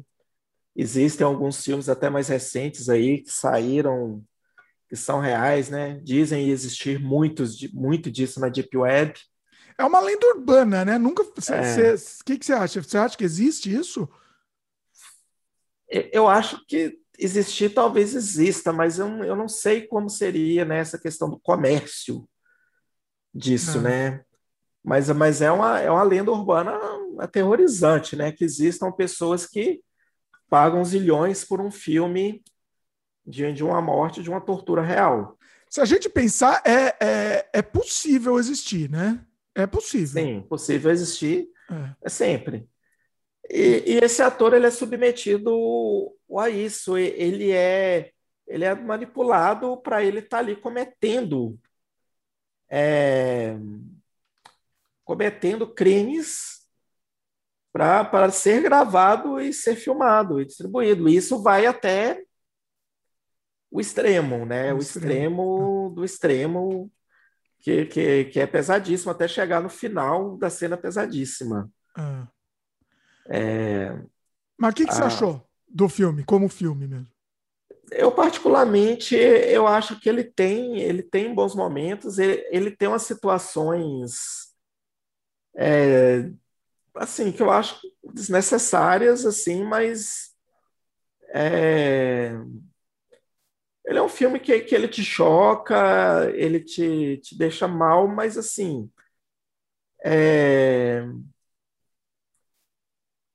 Ele, eu acho que ele, como cinema, ele não foi um filme que me pegou muito, assim, ele não foi um filme que me que me que me fez assim, eu falei, ah, beleza, quando eu vi, eu falei, é, realmente é um filme que ele é conduzido para ele ter aquele choque no final. Eu acho que. Só para isso, né?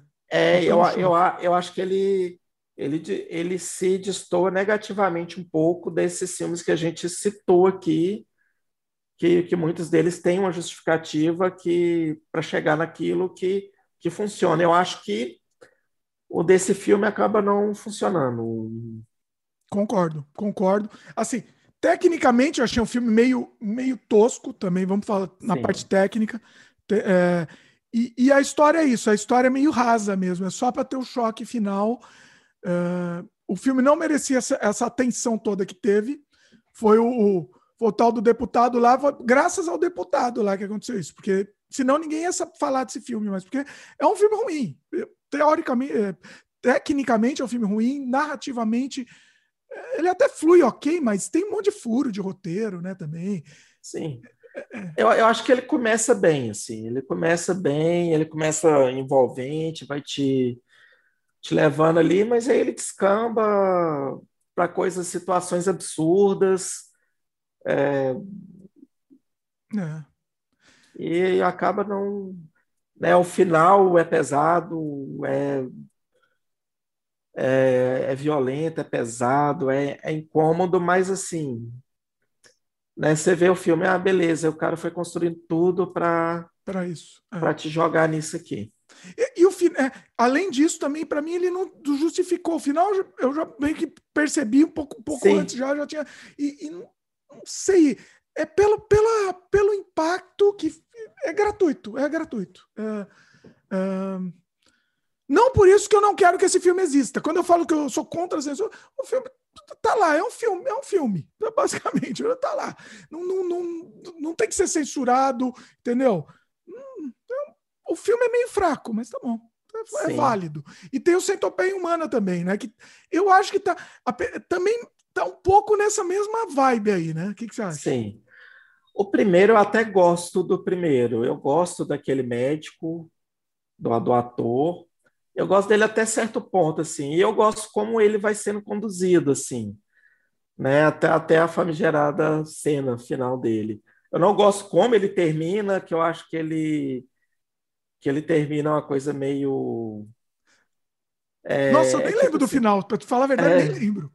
É, na minha cabeça. Sim. Mas assim, é, o 2 e o 3 assim, já, já vai. É, perde um pouquinho. Eu vou falar uma palavra aqui que vai soar. Vai, vai, vai soar estranha, mas assim, quando a gente pensa no significado, ele, ele perde um pouco do charme do primeiro filme. A magia da centopeia. É, ele, pega, ele perde um pouquinho da, daquela. O glamour é daquele glamour do primeiro filme, daquela construçãozinha ali que vai tendo. É, e você vai. É, é, é, um filme também que ele é conduzido, você sabe que ele é conduzido para ter aquela, aquele choque no final, que Sim. realmente é, é, é, é nojento. É, eu, eu, pessoalmente eu acho um filme divertido, para mim é divertido. Sim. O, eu, eu acho que é o 2 que, que, que fez uma metalinguagem muito interessante. Foi o 2, né? É o 2. É uma metalinguagem muito legal do 2. Que uhum. no 2 o 1 um era um filme, né? Não era isso? É, no 2 o 1 um era um filme e um cara que era fã do filme resolve é. fazer a cetopeia dele. Eu, eu gostei disso, eu achei bem interessante também essa ideia, Não, esse, esse conceito. Isso é interessante.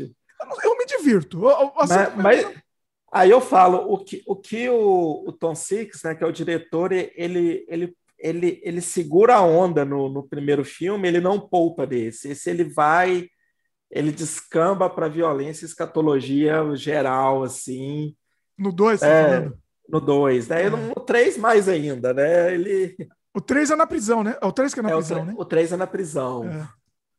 Ah, ó, eu vou ser sincero, esses, esses não são perturbadores para mim, esses aí eu me divirto. Só serviu é, para me divertir, foi divertido. Também, mas, mas assim, ele, eles entram na lista assim, de filmes considerados perturbadores. O um, eu acho um mais perturbador, assim. Né? Porque é. ele tem essa, essa coisa. Aquela coisa era uma coisa, sei lá, meio nova ali, aquele médico louco querendo fazer um aquele aquele Frankenstein ali. E por que, né, que ele queria fazer aquilo? né, a gente não entende, né? Acho que talvez tivesse um um porquezinho ali, talvez ele também não teria o charme que ele tem. Né? É, então o charme, eu acho que é um, é um, filme meio trash, né? Leva, leva mais pro lado do é. trash e tal, da escatologia. Mas assim, eu não, não, não, é um filme que fica na cabeça, é um filme que eu assisti, me diverti, achei bacana, tá, valeu, entendeu? válido. Você falou de Snuff. Tem um filme de 1975 chamado Snuff. Você assistiu ele? Esse eu não vi. É mais um exploitation, tal, para aproveitar do nome também. É um filme bem ruim. Acho que tem que ser citado aqui por, por, por querer, por, por abordar esse tema, né? Mas tecnicamente é um filme bem ruim, sem ritmo. Não, não recomendo para assistir em termos de filme tá? Se você quiser assistir pela violência tal, uh, ele começa também como filme, depois vira um, um, como se fosse um snuff. Então ela também tem um pouco dessa mistura de dois estilos, mas não, não, não tá perdendo nada. Quem não assistir não perde nada também, tá? Tem, tem um filme, né, que, que aborda essa, essa questão. Tem dois, assim, que você tá, que é o um que é o 8mm com o Nicolas Cage, que é bem ruinzinho, né? Mas que ele pega esse universo ali do, do Snuff, aqueles personagens caricatos ali, é, que inclusive o personagem desse desse filme do do Nicolas Cage, ele lembra muito o personagem desse Serbian filme, o é diretor, né? É. Agora tem um outro que é um espanhol que é o, é o acho que é Teses que ele chama. Teses, do, do, do, do, diretor de Os Outros, Alejandro Anemba. Eu não sei se é Teses. Do Ale, é Teses, do Alejandro Ale, Anemba. Isso, Alejandro Em português é Morte ao Vivo. Morte ao Vivo. Nossa, eu tinha, é... o DVD, eu tinha o DVD desse filme, agora que eu lembrei. Ele, 96, ele é bom, eu gosto do filme mas assim ele, ele, ele não é um pouco perturbador, que eu acho que ele é um pouquinho mais mais financi... é, um pouquinho mais, mais suave assim, digamos assim. Mas ele é um filme interessante assim, ele eu acho que ele é melhor que esses que a gente citou. Sem dúvida, sem dúvida. Eu gosto muito do, do Alejandro Amenábar, eu gosto muito dele. Sim. Com certeza. Ó, eu achei uma lista aqui que tem alguns que a gente não comentou, a gente pode comentar, acho que por alto, acho que é, que é, válido. O que, que, você acha? Vamos lá. Até para dar ideia sim. também aqui. Uhum. É, tem aquele August Underground Mordum. Você assistiu ele? Sim, o italiano. Bem ruim, eu acho bem ruim. Eu não gosto. Eu, mas eu não é... gosto também. É. Lento, chato, sem ritmo, é, é só pelo gratuito. Não gostei dele, não. Também concordamos nessa. Eraserhead, Acho que vale, né? Perturbador. É. É perturbador. Eu lembrei de um outro filme que eu vou comentar com você depois. Não vai esquecer aí. aí. Vai eu lembrei do Eraserhead, mas é o, é, o David Lynch. É... Esse filme ele fica na memória, assim. E, é, e é, uma, é aquela que entra na linha do experimental, né? Sim. Galera que faz um experimental e. David Lynch, cara, eu sou fã, sou, sou muito suspeito para falar dele. E eu gosto tanto de Eraserhead, assim, que eu, a perturbação que o filme causa, não sei, é um filme, é um filme que eu vejo novamente, assim. Sim, é esse. Mas não é um filme que me que eu vejo e que eu não quero ver, quero ver depois. Esse é um filme que é, é, é, mais um tipo daquele filme que eu fico revoltado, que eu falei, eu queria fazer esse filme. Sim, é tipo isso. Eu, eu gosto daquele, para quem, não, quem não sabe, vou dar um mini spoiler aqui, mas tem uma criaturinha lá que, que assim, é, olha, é uma coisa linda, é uma coisa linda aquela criaturinha. Eu queria, eu queria, queria, é, queria cuidar dele. É, não, é muito fofo, cara. Coisa fofa. Fala o seu, que você não se esquece aí, vai lá.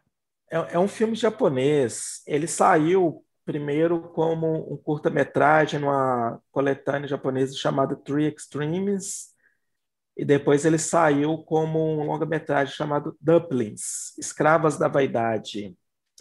Deixa eu ver se é, eu, é, eu não conheço. É uma, é uma história de umas mulher, uma mulher rica e essa mulher está envelhecendo, mas ela não quer envelhecer. E alguns dos contatos dela mandam ela procurar uma pessoa que faz, que tem uma receita, que são eu não sei dizer qual que é o tipo da comida, mas é um são tipo uns bolinhos assim, japoneses assim, eu não sei dizer qual é o nome dela. Mas é, é feita, esses bolinhos são feitos de fetos abortados. Hum. E, e, e, assim, eu vou, vou, vou dar spoilers aqui, mas assim, ele, ele é pesadíssimo quando você escuta a mulher mastigando, assim, é, esse, esse daí tem um trabalho de som ah. incrível, porque constrói uma cena lenta e, e, tem um trabalho de som incrível ali no barulho do mastigar da pessoa. Isso é uma coisa que eu não consigo ver de novo. Olha. É pesadíssimo. Mais pelo som, mais pela sugestão, né? Sim, mais pela sugestão, assim, do, do que pelo negócio. É lógico que isso tem consequências para a personagem, né? É... é um filme Ela... de 2005, né? Você falou? Da, Sim, 2005, isso. pesquisei aqui.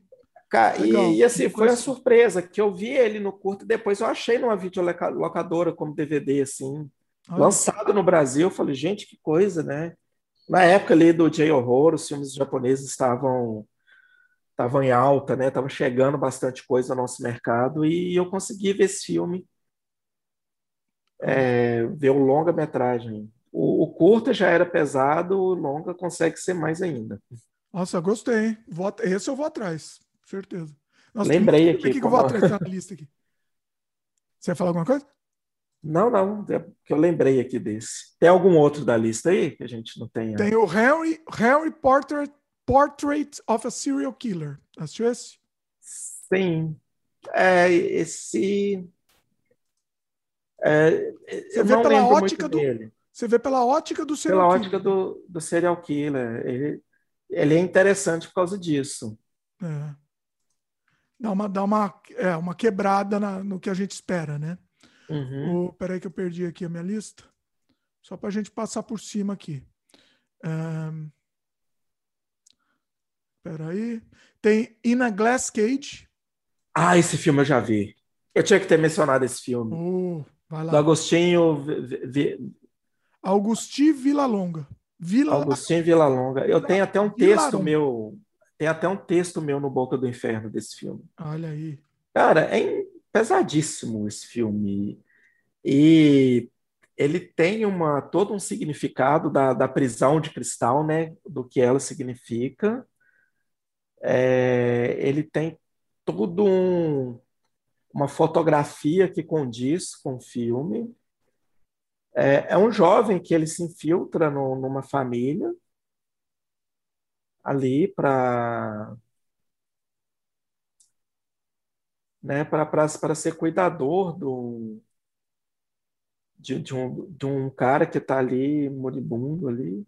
Só que esse jovem ele foi abusado por esse cara há um tempo atrás ali. Então ele volta para a gente não entende muito bem para aquele. Hum. E, é, e, é um filme pesadíssimo assim quando quando você vê ele, ele é um filme muito é, é, é, vou falar envolvente, atmosférico e, e, desconfortável, assim, esses sentimentos são muito presentes assim quando você assiste o filme. Esse envolve realmente, criança também, né? Envolve, envolve criança, criança, envolve abuso. É. Tem o Inside, que é francês, né? É o francês, é. É, é o a, a, a invasora. A invasora, é. Nossa, eu não estava lembrando agora. Em português eu lembrei, eu lembrei qual era o filme. Cara, esse filme assim, ele, ele é um bom filme, ele é um ótimo filme. É um filme violentíssimo, mas eu não acho um filme assim perturbador assim. Eu acho que ele é um puta filme de, de terror assim, de home invasion. Tem é... perturbadora mais pro final aí, vai. Sim, é, pro mas final é um... tem. É. Mas, mas assim, cara, é um filme é um filme pesado, assim, graficamente pesado, um filme de terror forte, assim, gráfico, é cru, assim, é. e um filme tenso, assim, mas eu acho que ele não é um filme que me causa esses sentimentos como o que, que casou, o que a gente acabou de citar, até mesmo que ele não termina, né, ele, ele acaba terminando bem, digamos assim. É, final feliz, né? Pois é. Tem um que eu sempre ouvi falar, mas eu acho que eu não assisti que é o Man. Perdi. Man Bites Dog. Esse eu nunca vi. Eu ouvi Mas falar, é... ele, ele mistura crime com comédia tal, estão falando. Eu acho que é, é, francês. É francês, na verdade, acho não, ele é francês. E é um documentário de crime de comédia uh, de humor negro, né? Bel... Ah, não, ele é belga. De 1992. É que eu estou traduzindo aqui com, é, mas é isso, é um documentary meio comédia, assim. Mas eu já vi em várias listas de filme perturbador. Tá aí, fica aí a dica aí. A gente não Lembra... pode dizer que a gente não assistiu, né? Lembrei de um filme brega, um filme brega, um filme belga aqui. Ah. qual, qual que é o nome do filme? Ele é do é Fabrice, o diretor eu lembro. qual que é o nome do filme, gente? Ele fez parte ali do, do New French Extremity, né? Que são filmes extremos franceses, né? Que seria até legal a gente falar de alguns aqui. Tem muito filme bom francês extremo. Né? É, isso. Eu gosto muito daquele. Como é que chama? Martyrs. Martyrs, esse eu adoro. É um filmaço. Filme muito, muito reflexivo, muito pesado. Ai, gente, qual que é o nome do filme? É Fabrice. É, ver pelo diretor que fica mais fácil. Nossa, eu achei um aqui que a gente não tinha falado e que a gente seria preso se a gente terminasse esse podcast sem falar sobre esse filme. Daqui a pouco eu falo. Mas vai é aí, Cal... Chama Calvary, Calvário. Calvário. É um filme belga.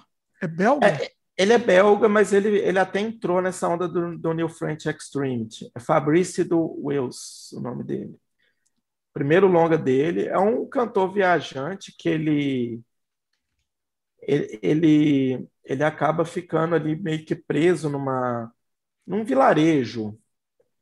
E na época da véspera do Natal, e ele tentando voltar para a família dele, o carro dele estraga, o pessoal promete ajudar, mas ele acaba, o pessoal acaba gostando dele, ele acaba ficando preso ali. Cara, e, e ele é um filme, cara, o pessoal desse vilarejo, eles são de uma é, são personagens assim extremamente excêntricos, digamos assim. Deve ser e... aquela coisa meio meio o, o, horror redneck aí, né? Que é o que um ambiente desconhecido que você chega. Isso. É, é, é essa a ideia, né? Isso mesmo. E, e o, o que, essa, que essa galera proporciona para esse cara é, é uma coisa interessante. Esse filme pode entrar na lista, tá? ele, ele, é, ma, ele é mais gore, porque a, gente tem que também pensar, né? Ele é mais não. gore, mais, tá mais perturbador. Não, não. Ele é, é perturbador que... psicologicamente. Ele, ele praticamente não tem gore, não. Tá. Tem um pouquinho, assim.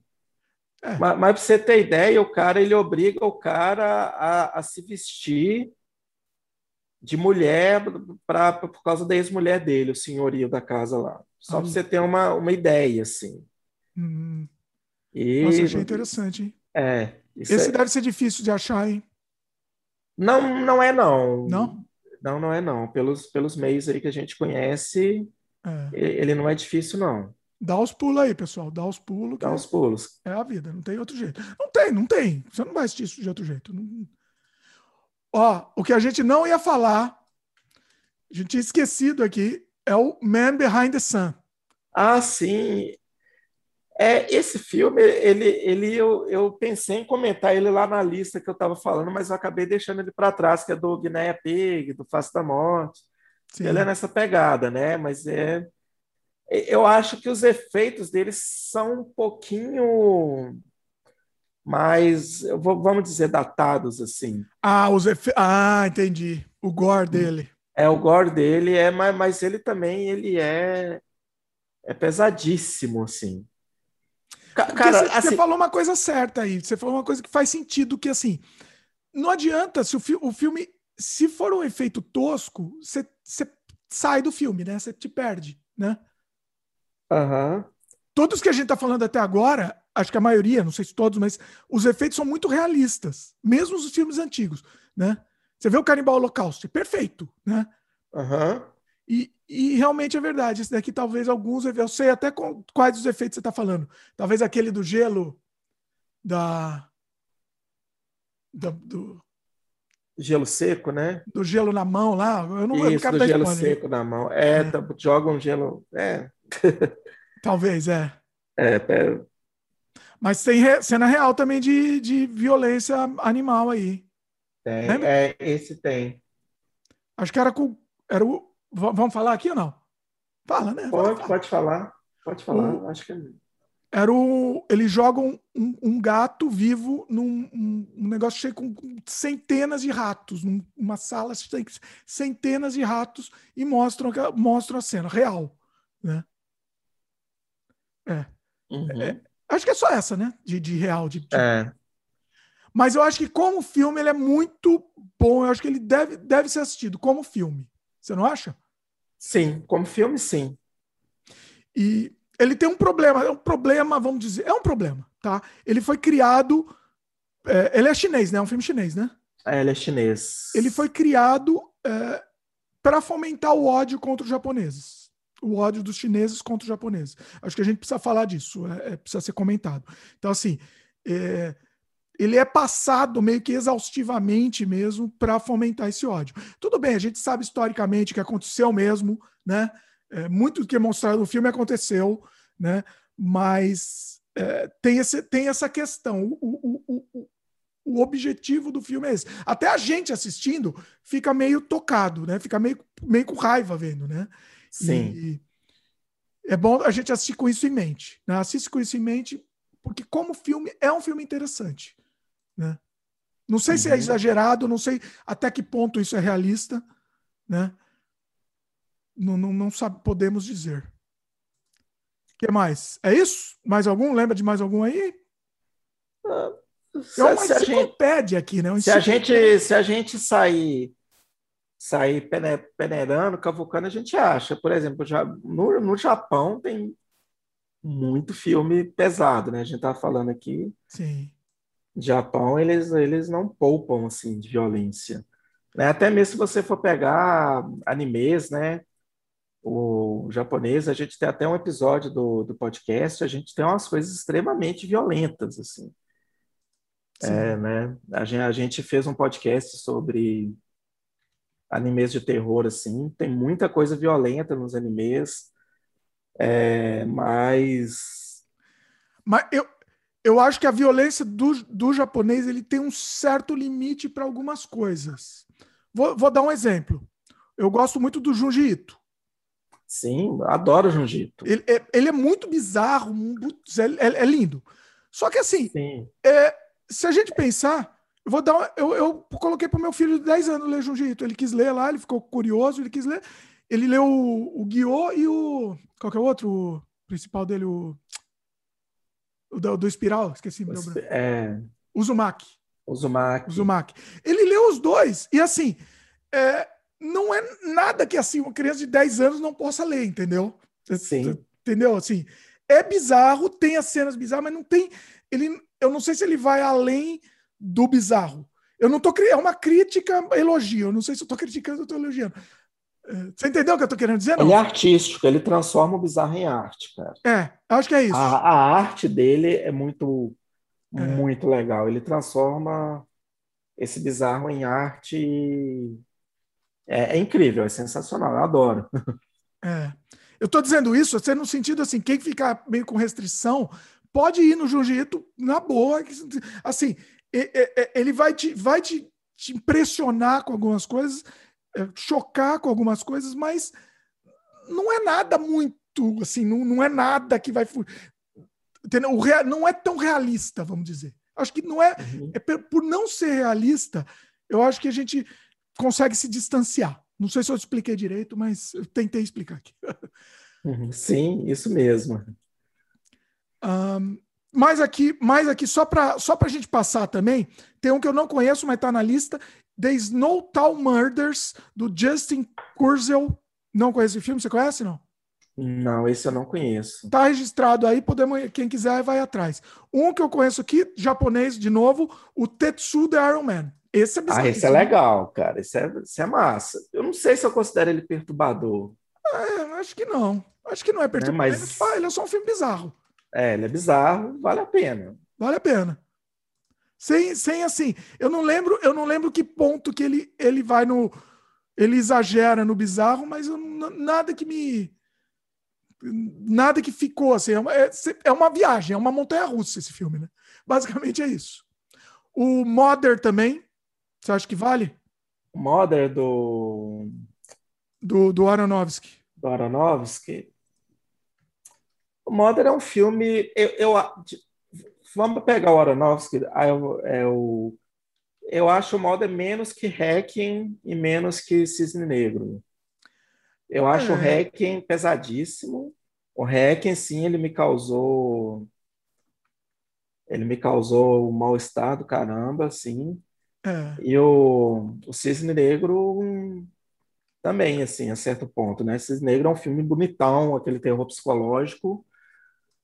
O Mãe, ele ele é um filme que ele, ele te causa né, muitas sensações, assim. Eu acho que ele tem as falhas dele, eu acho a personagem, a atuação da Jennifer Lawrence, né, eu posso até ser massacrado por isso, mas eu não gosto da atuação dela. Eu não gosto dela também, vou ser sincero. É, eu não gostei da atuação dela. Não, eu não gosto dela em si, assim, eu não gosto dela no filme. Assim, é, gosto do, do, do Javier Bardem no filme. Hum. Mas é, o, o, filme, eu acho, eu acho que ele é uma alegoria, né? Uma alegoria da Bíblia ali dentro de um apartamento, né?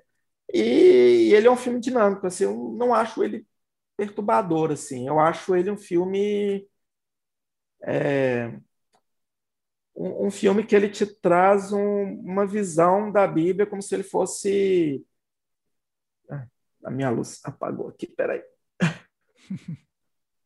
Deu um mau contato aqui. Eita. Vou ficar segurando aqui um pouquinho. É. Vai lá, aqui, é, aqui é assim mesmo. Aqui é, é, improviso aqui. Depois vou mandar uma foto da, da, improvisação da luz que eu faço aqui. Mas eu, eu acho que essa alegoria aí da Bíblia acaba funcionando, funcionando ali como uma visão é, mais crua né, do, do, da Bíblia, né, do, de, de como os seres humanos entenderam a Bíblia. Mas, assim, o, o ser perturbador, eu acho que, que eu, eu, não sei, assim, ele, ele não me perturbou. Ele foi um filme que ele me deixou pensando, ele, ele me fez refletir, muito até mesmo pela, pelas referências dele, a própria Bíblia, né? Você fica ali, ah, isso aqui representa isso na Bíblia, nossa, isso daqui é da nossa, isso da Bíblia, mas é, eu não, não acho o melhor filme dele, assim. Quando eu vi no cinema, eu saí um pouco bem impressionado, assim, mas depois ele é um filme que ele caiu um pouco no meu conceito. Olha É, eu vi uma vez só, assim, eu vi faz um tempo também. Eu, eu fiquei impressionado. Para mim, como ele me marcou, ele ficou na cabeça. Eu, eu para mim já, já ganhou ponto, né? O, você falou, é, o, o Requiem para um Sonho também, realmente, talvez ele seja mais perturbador mesmo. Ele tem, acho que. Sim. Ele é mais cru, né? Vamos dizer. É, e, e ele tem uma, uma coisa interessante, né, da, é, da questão do sonho, né, do cada personagem ali, ele, ele tem a, ele é dividido em quatro capítulos, cada capítulo é uma estação do ano, né, e, ca, e ca, em cada estação vai, vai, vai, vai acontecendo ali a decadência de cada personagem, assim. Então ele é um filme assim que você começa vendo ele e quando você já está na segunda estação, você vê que eles começam a decair, você vê que ali é ladeira abaixo. Eu acho que o, filme, o legal dele, ele te, ele te fala assim, olha, daqui a ladeira abaixo, isso aqui não vai terminar bem para ninguém. É. Não vai terminar bem para ninguém. E é isso que acontece, ele não termina bem para ninguém. Não é spoiler, não, é, ele não termina não é. Não é spoiler. E, e, você percebe sabe. isso no filme, assim. Pois é. Então ele tem aquele começo, aquela linguagem meio, né, meio videoclípica, né, aquelas montagens, coisas rápidas assim, ele te prende, né, personagens ali um pouco ativantes, a Jennifer Connelly, é, e, e, depois ele vai caindo aí, né? Eu, eu acho ele mais assim do, do Aronofsky em termos de filmes perturbadores dele, eu gosto mais desse assim. É. Ó, eu vi também uma lista, eu tô pulando um monte aqui, porque os caras colocam um monte de filme nada a ver, filme. Eh, colocou, por exemplo, Laranja Mecânica. Laranja Mecânica é um filme espetacular, não. mas não é perturbador? Acho que não, né? Não, não é não. Não dá.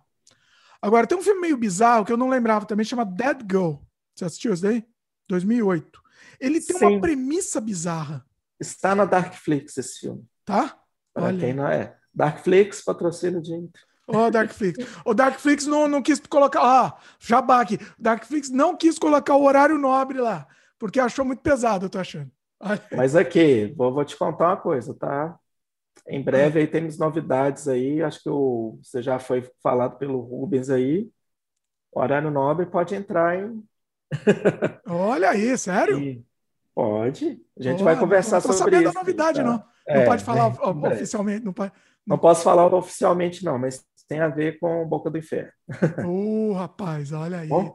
Muito bom. O... É...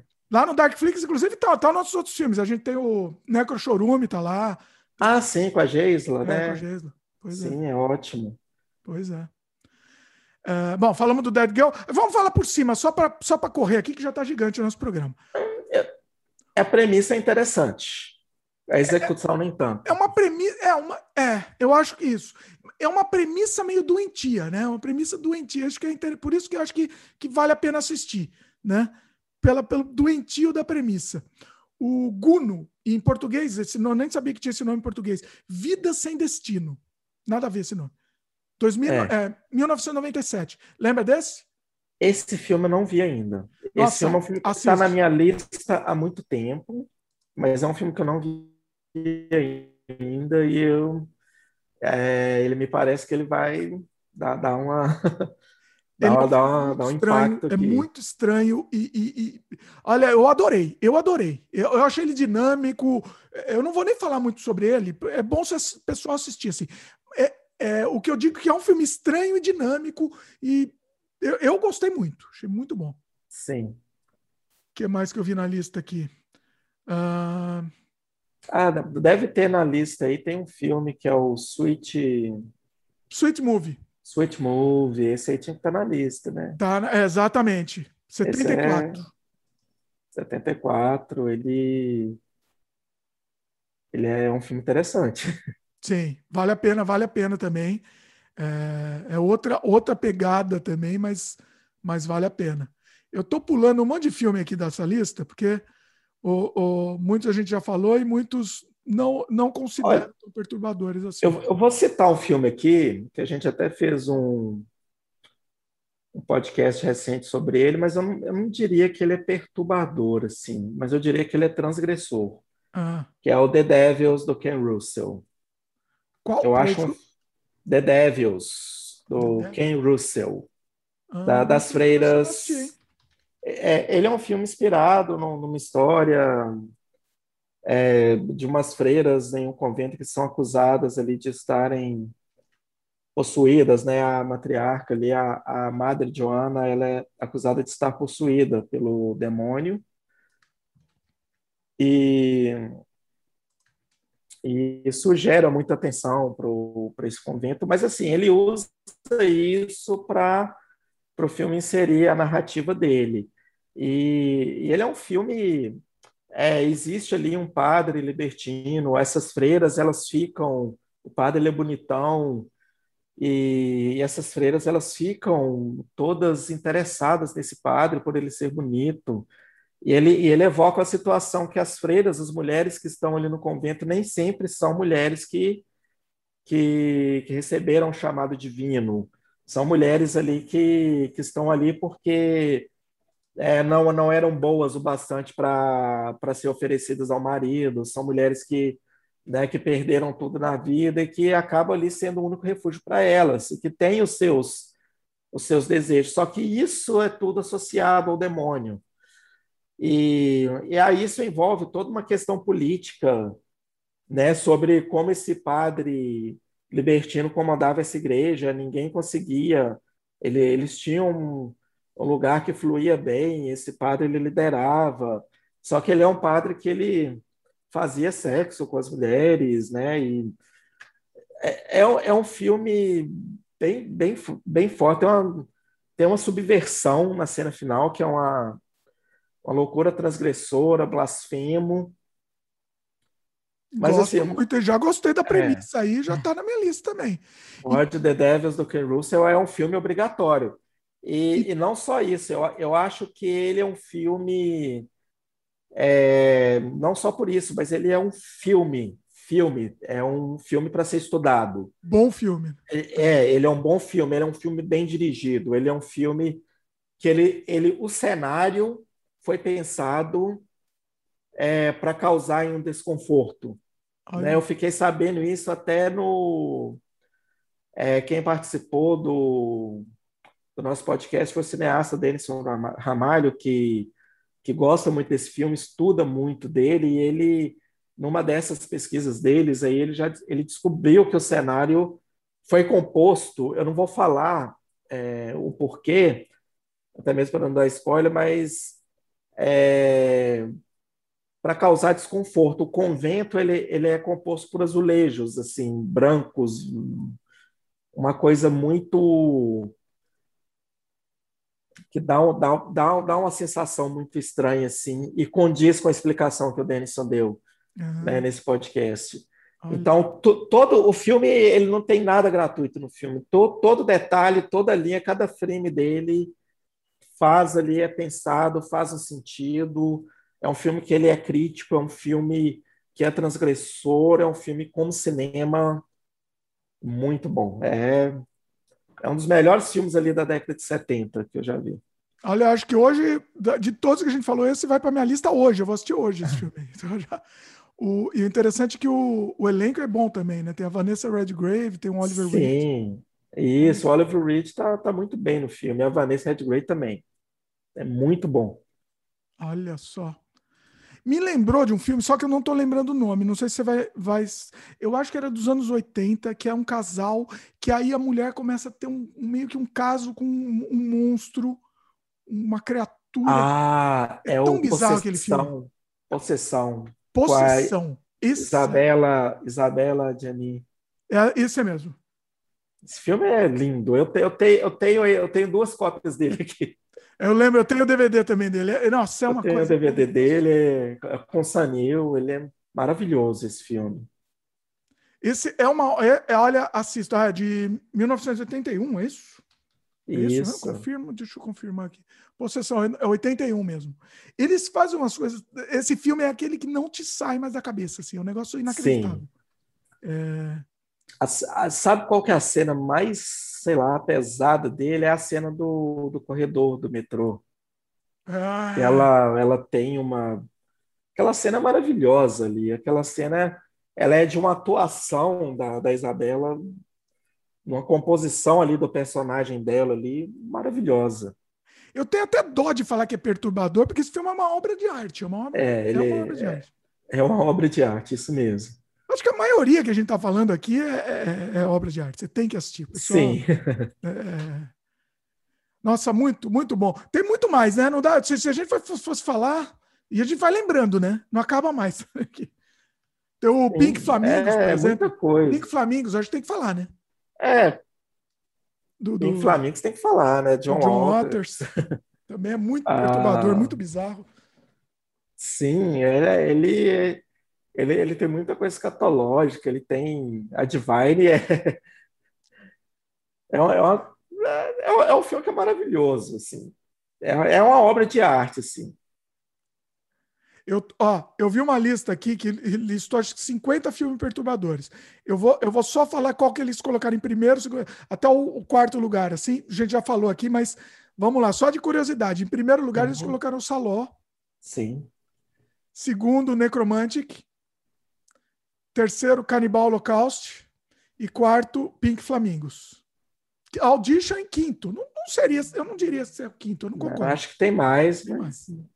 É, não concordo, não, mas tá, tá, lá, tá, tá, tá entre, mas não, não, não tá aí em quinto lugar, não. Muito bom, Ivo, muito bom. Tá um programa gigantesco aqui, mas ficou, ficou espetacular.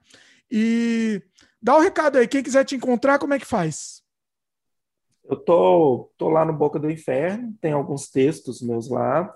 Eu não tenho esse ano, eu não, eu ainda não escrevi para o Boca, é, eu estou um pouco trabalhando muito com podcast. É, então tá lá, é bocadoinferno.com.br. A gente está no Spotify, no podcast, falando no Diabo. É bem legal, em breve estaremos te convidando, né? A Sil já deve ter conversado com você. É... Com certeza, ah, tô, tô dentro aqui. Só me convidar que tô dentro. Sim.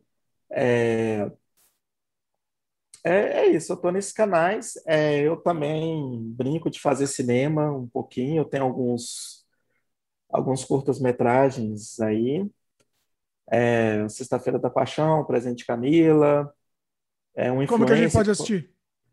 É, alguns estão liberados no YouTube. O Presente de Camila tá lá. É Pode onde entrar... é onde está no seu canal, não? Tá no meu canal, Ivo Costa. Deixa eu encontrar aqui, porque aí eu vou o, colocar. O no... Sexta-feira da Paixão eu tive que, que dar uma travadinha nele. Ele estava liberado, ele, inclusive, ele tinha quase 10 mil acessos, mas eu tive que dar uma travada nele porque eu precisei de, de pôr ele um edital aí de premiação e ele não podia estar disponível. Ah, é, tem aí esse negócio, tive, não tem jeito. É, aí eu tive que dar uma travada nele, mas em breve eu devo liberar ele.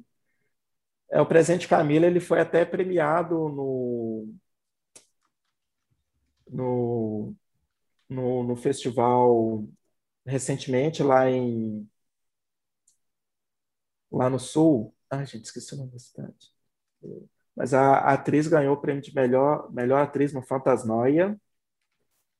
É, tem o Curta Influência, que é uma curta-metragem do Boca do Inferno, que está tá liberado também, está lá. Olha aí. Ah, sobre o Boca do Inferno. Sobre. Não, não, ele, ele é, um curta, é uma produção do Boca do Inferno. Ah, ele foi rotorizado olha. pelo Marcelo Milici, pelo irmão dele, Luciano Milici, foi dirigido por mim. Tem o Marcos, que é do Boca do Inferno, que, foi, que atuou também. Então foi uma produção do Boca do Inferno, assim, que a gente fez uma coisa assim, foi, foi escrito o roteiro num dia e filmado, foi escrito o roteiro numa semana e filmado no outro final de semana. Uma loucura, assim, até a sexta-feira a gente não tinha o diretor de fotografia. A gente conseguiu na sexta para filmar no sábado. Olha aí. É, então, a gente está sempre correndo atrás aqui, não tem jeito. Sim, foi, foi uma coisa bem, bem maluca, bem inusitada. Ele está é, no, Tá no YouTube, está no meu canal. No seu? No meu. Tá. Já, inclusive, já achei seu canal aqui. É o, é o. Chama Curtas Canibais, é esse? Não, mas não ele tá. Mas tem alguns filmes nesses Curtas Canibais. É, porque o presente de Camila tá aqui. É, ah, tá, eu, então eu liberei é. ele para esse canal. Tá certo, então eu vi errado, que eu não consigo, não tô conseguindo achar seu canal, então.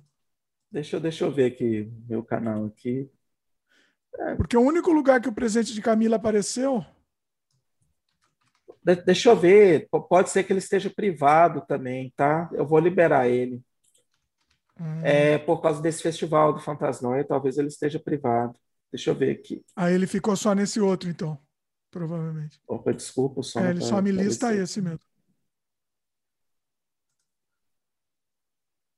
É, ele está privado, eu vou liberar ele no meu canal. E, e vou liberar o Sexta-feira da Paixão também lá.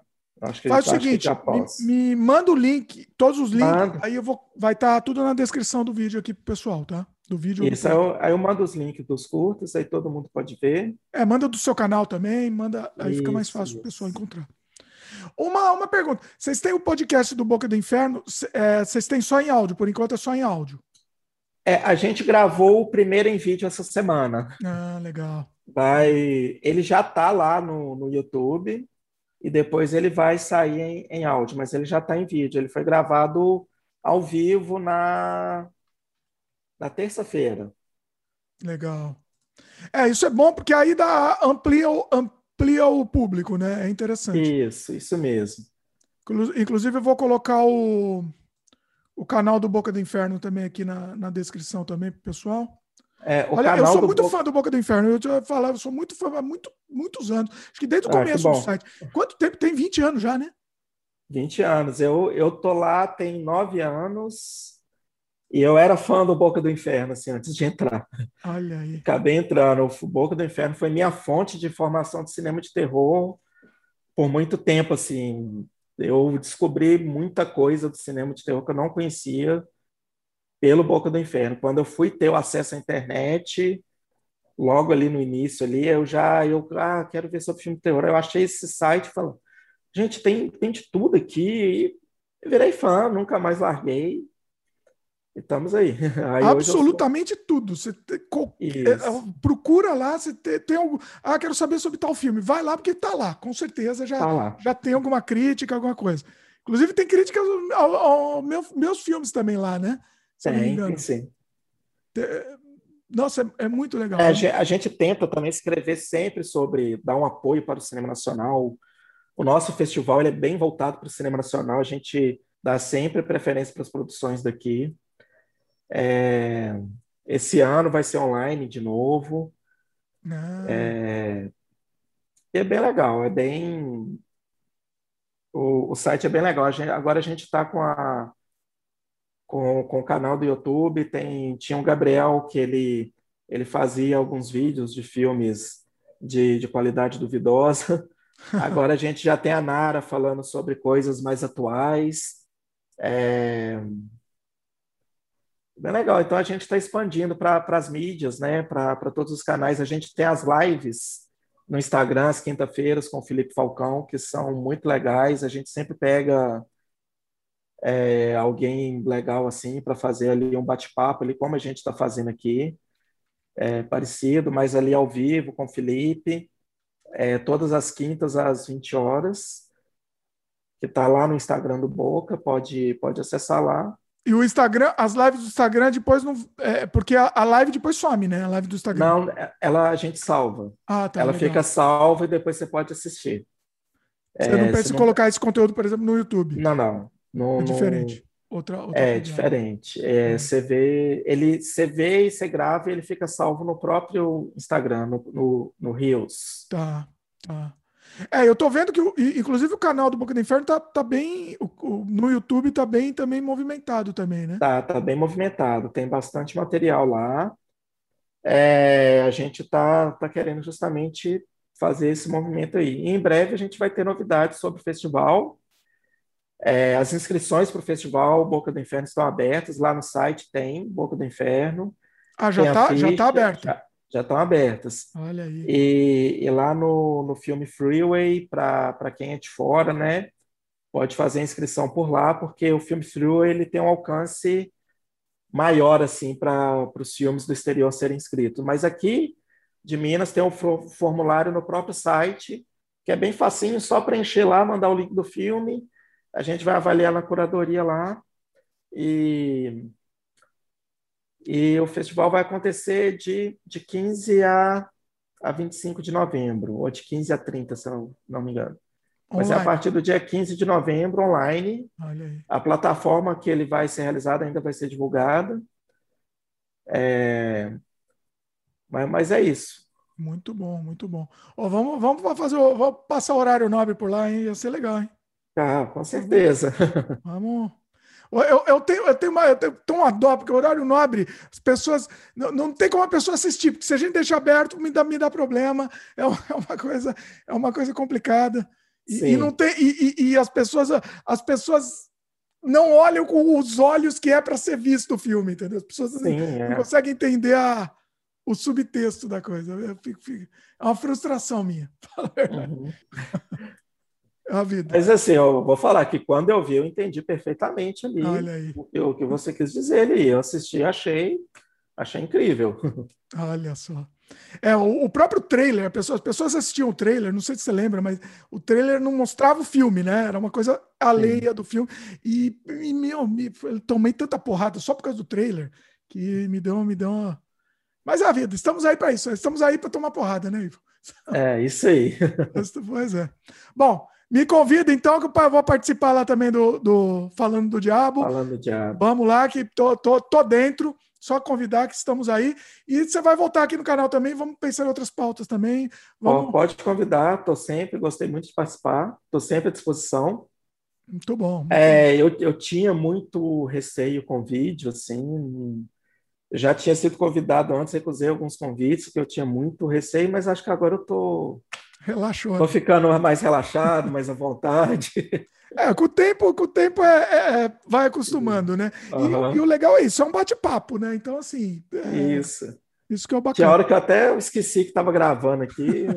então, mas é, só batendo papo, uhum. papo de boteco. Isso, beleza. É, ótimo, foi ótima a conversa. Muito bom, Ivo, muito bacana. E logo, logo o Ivo volta aqui.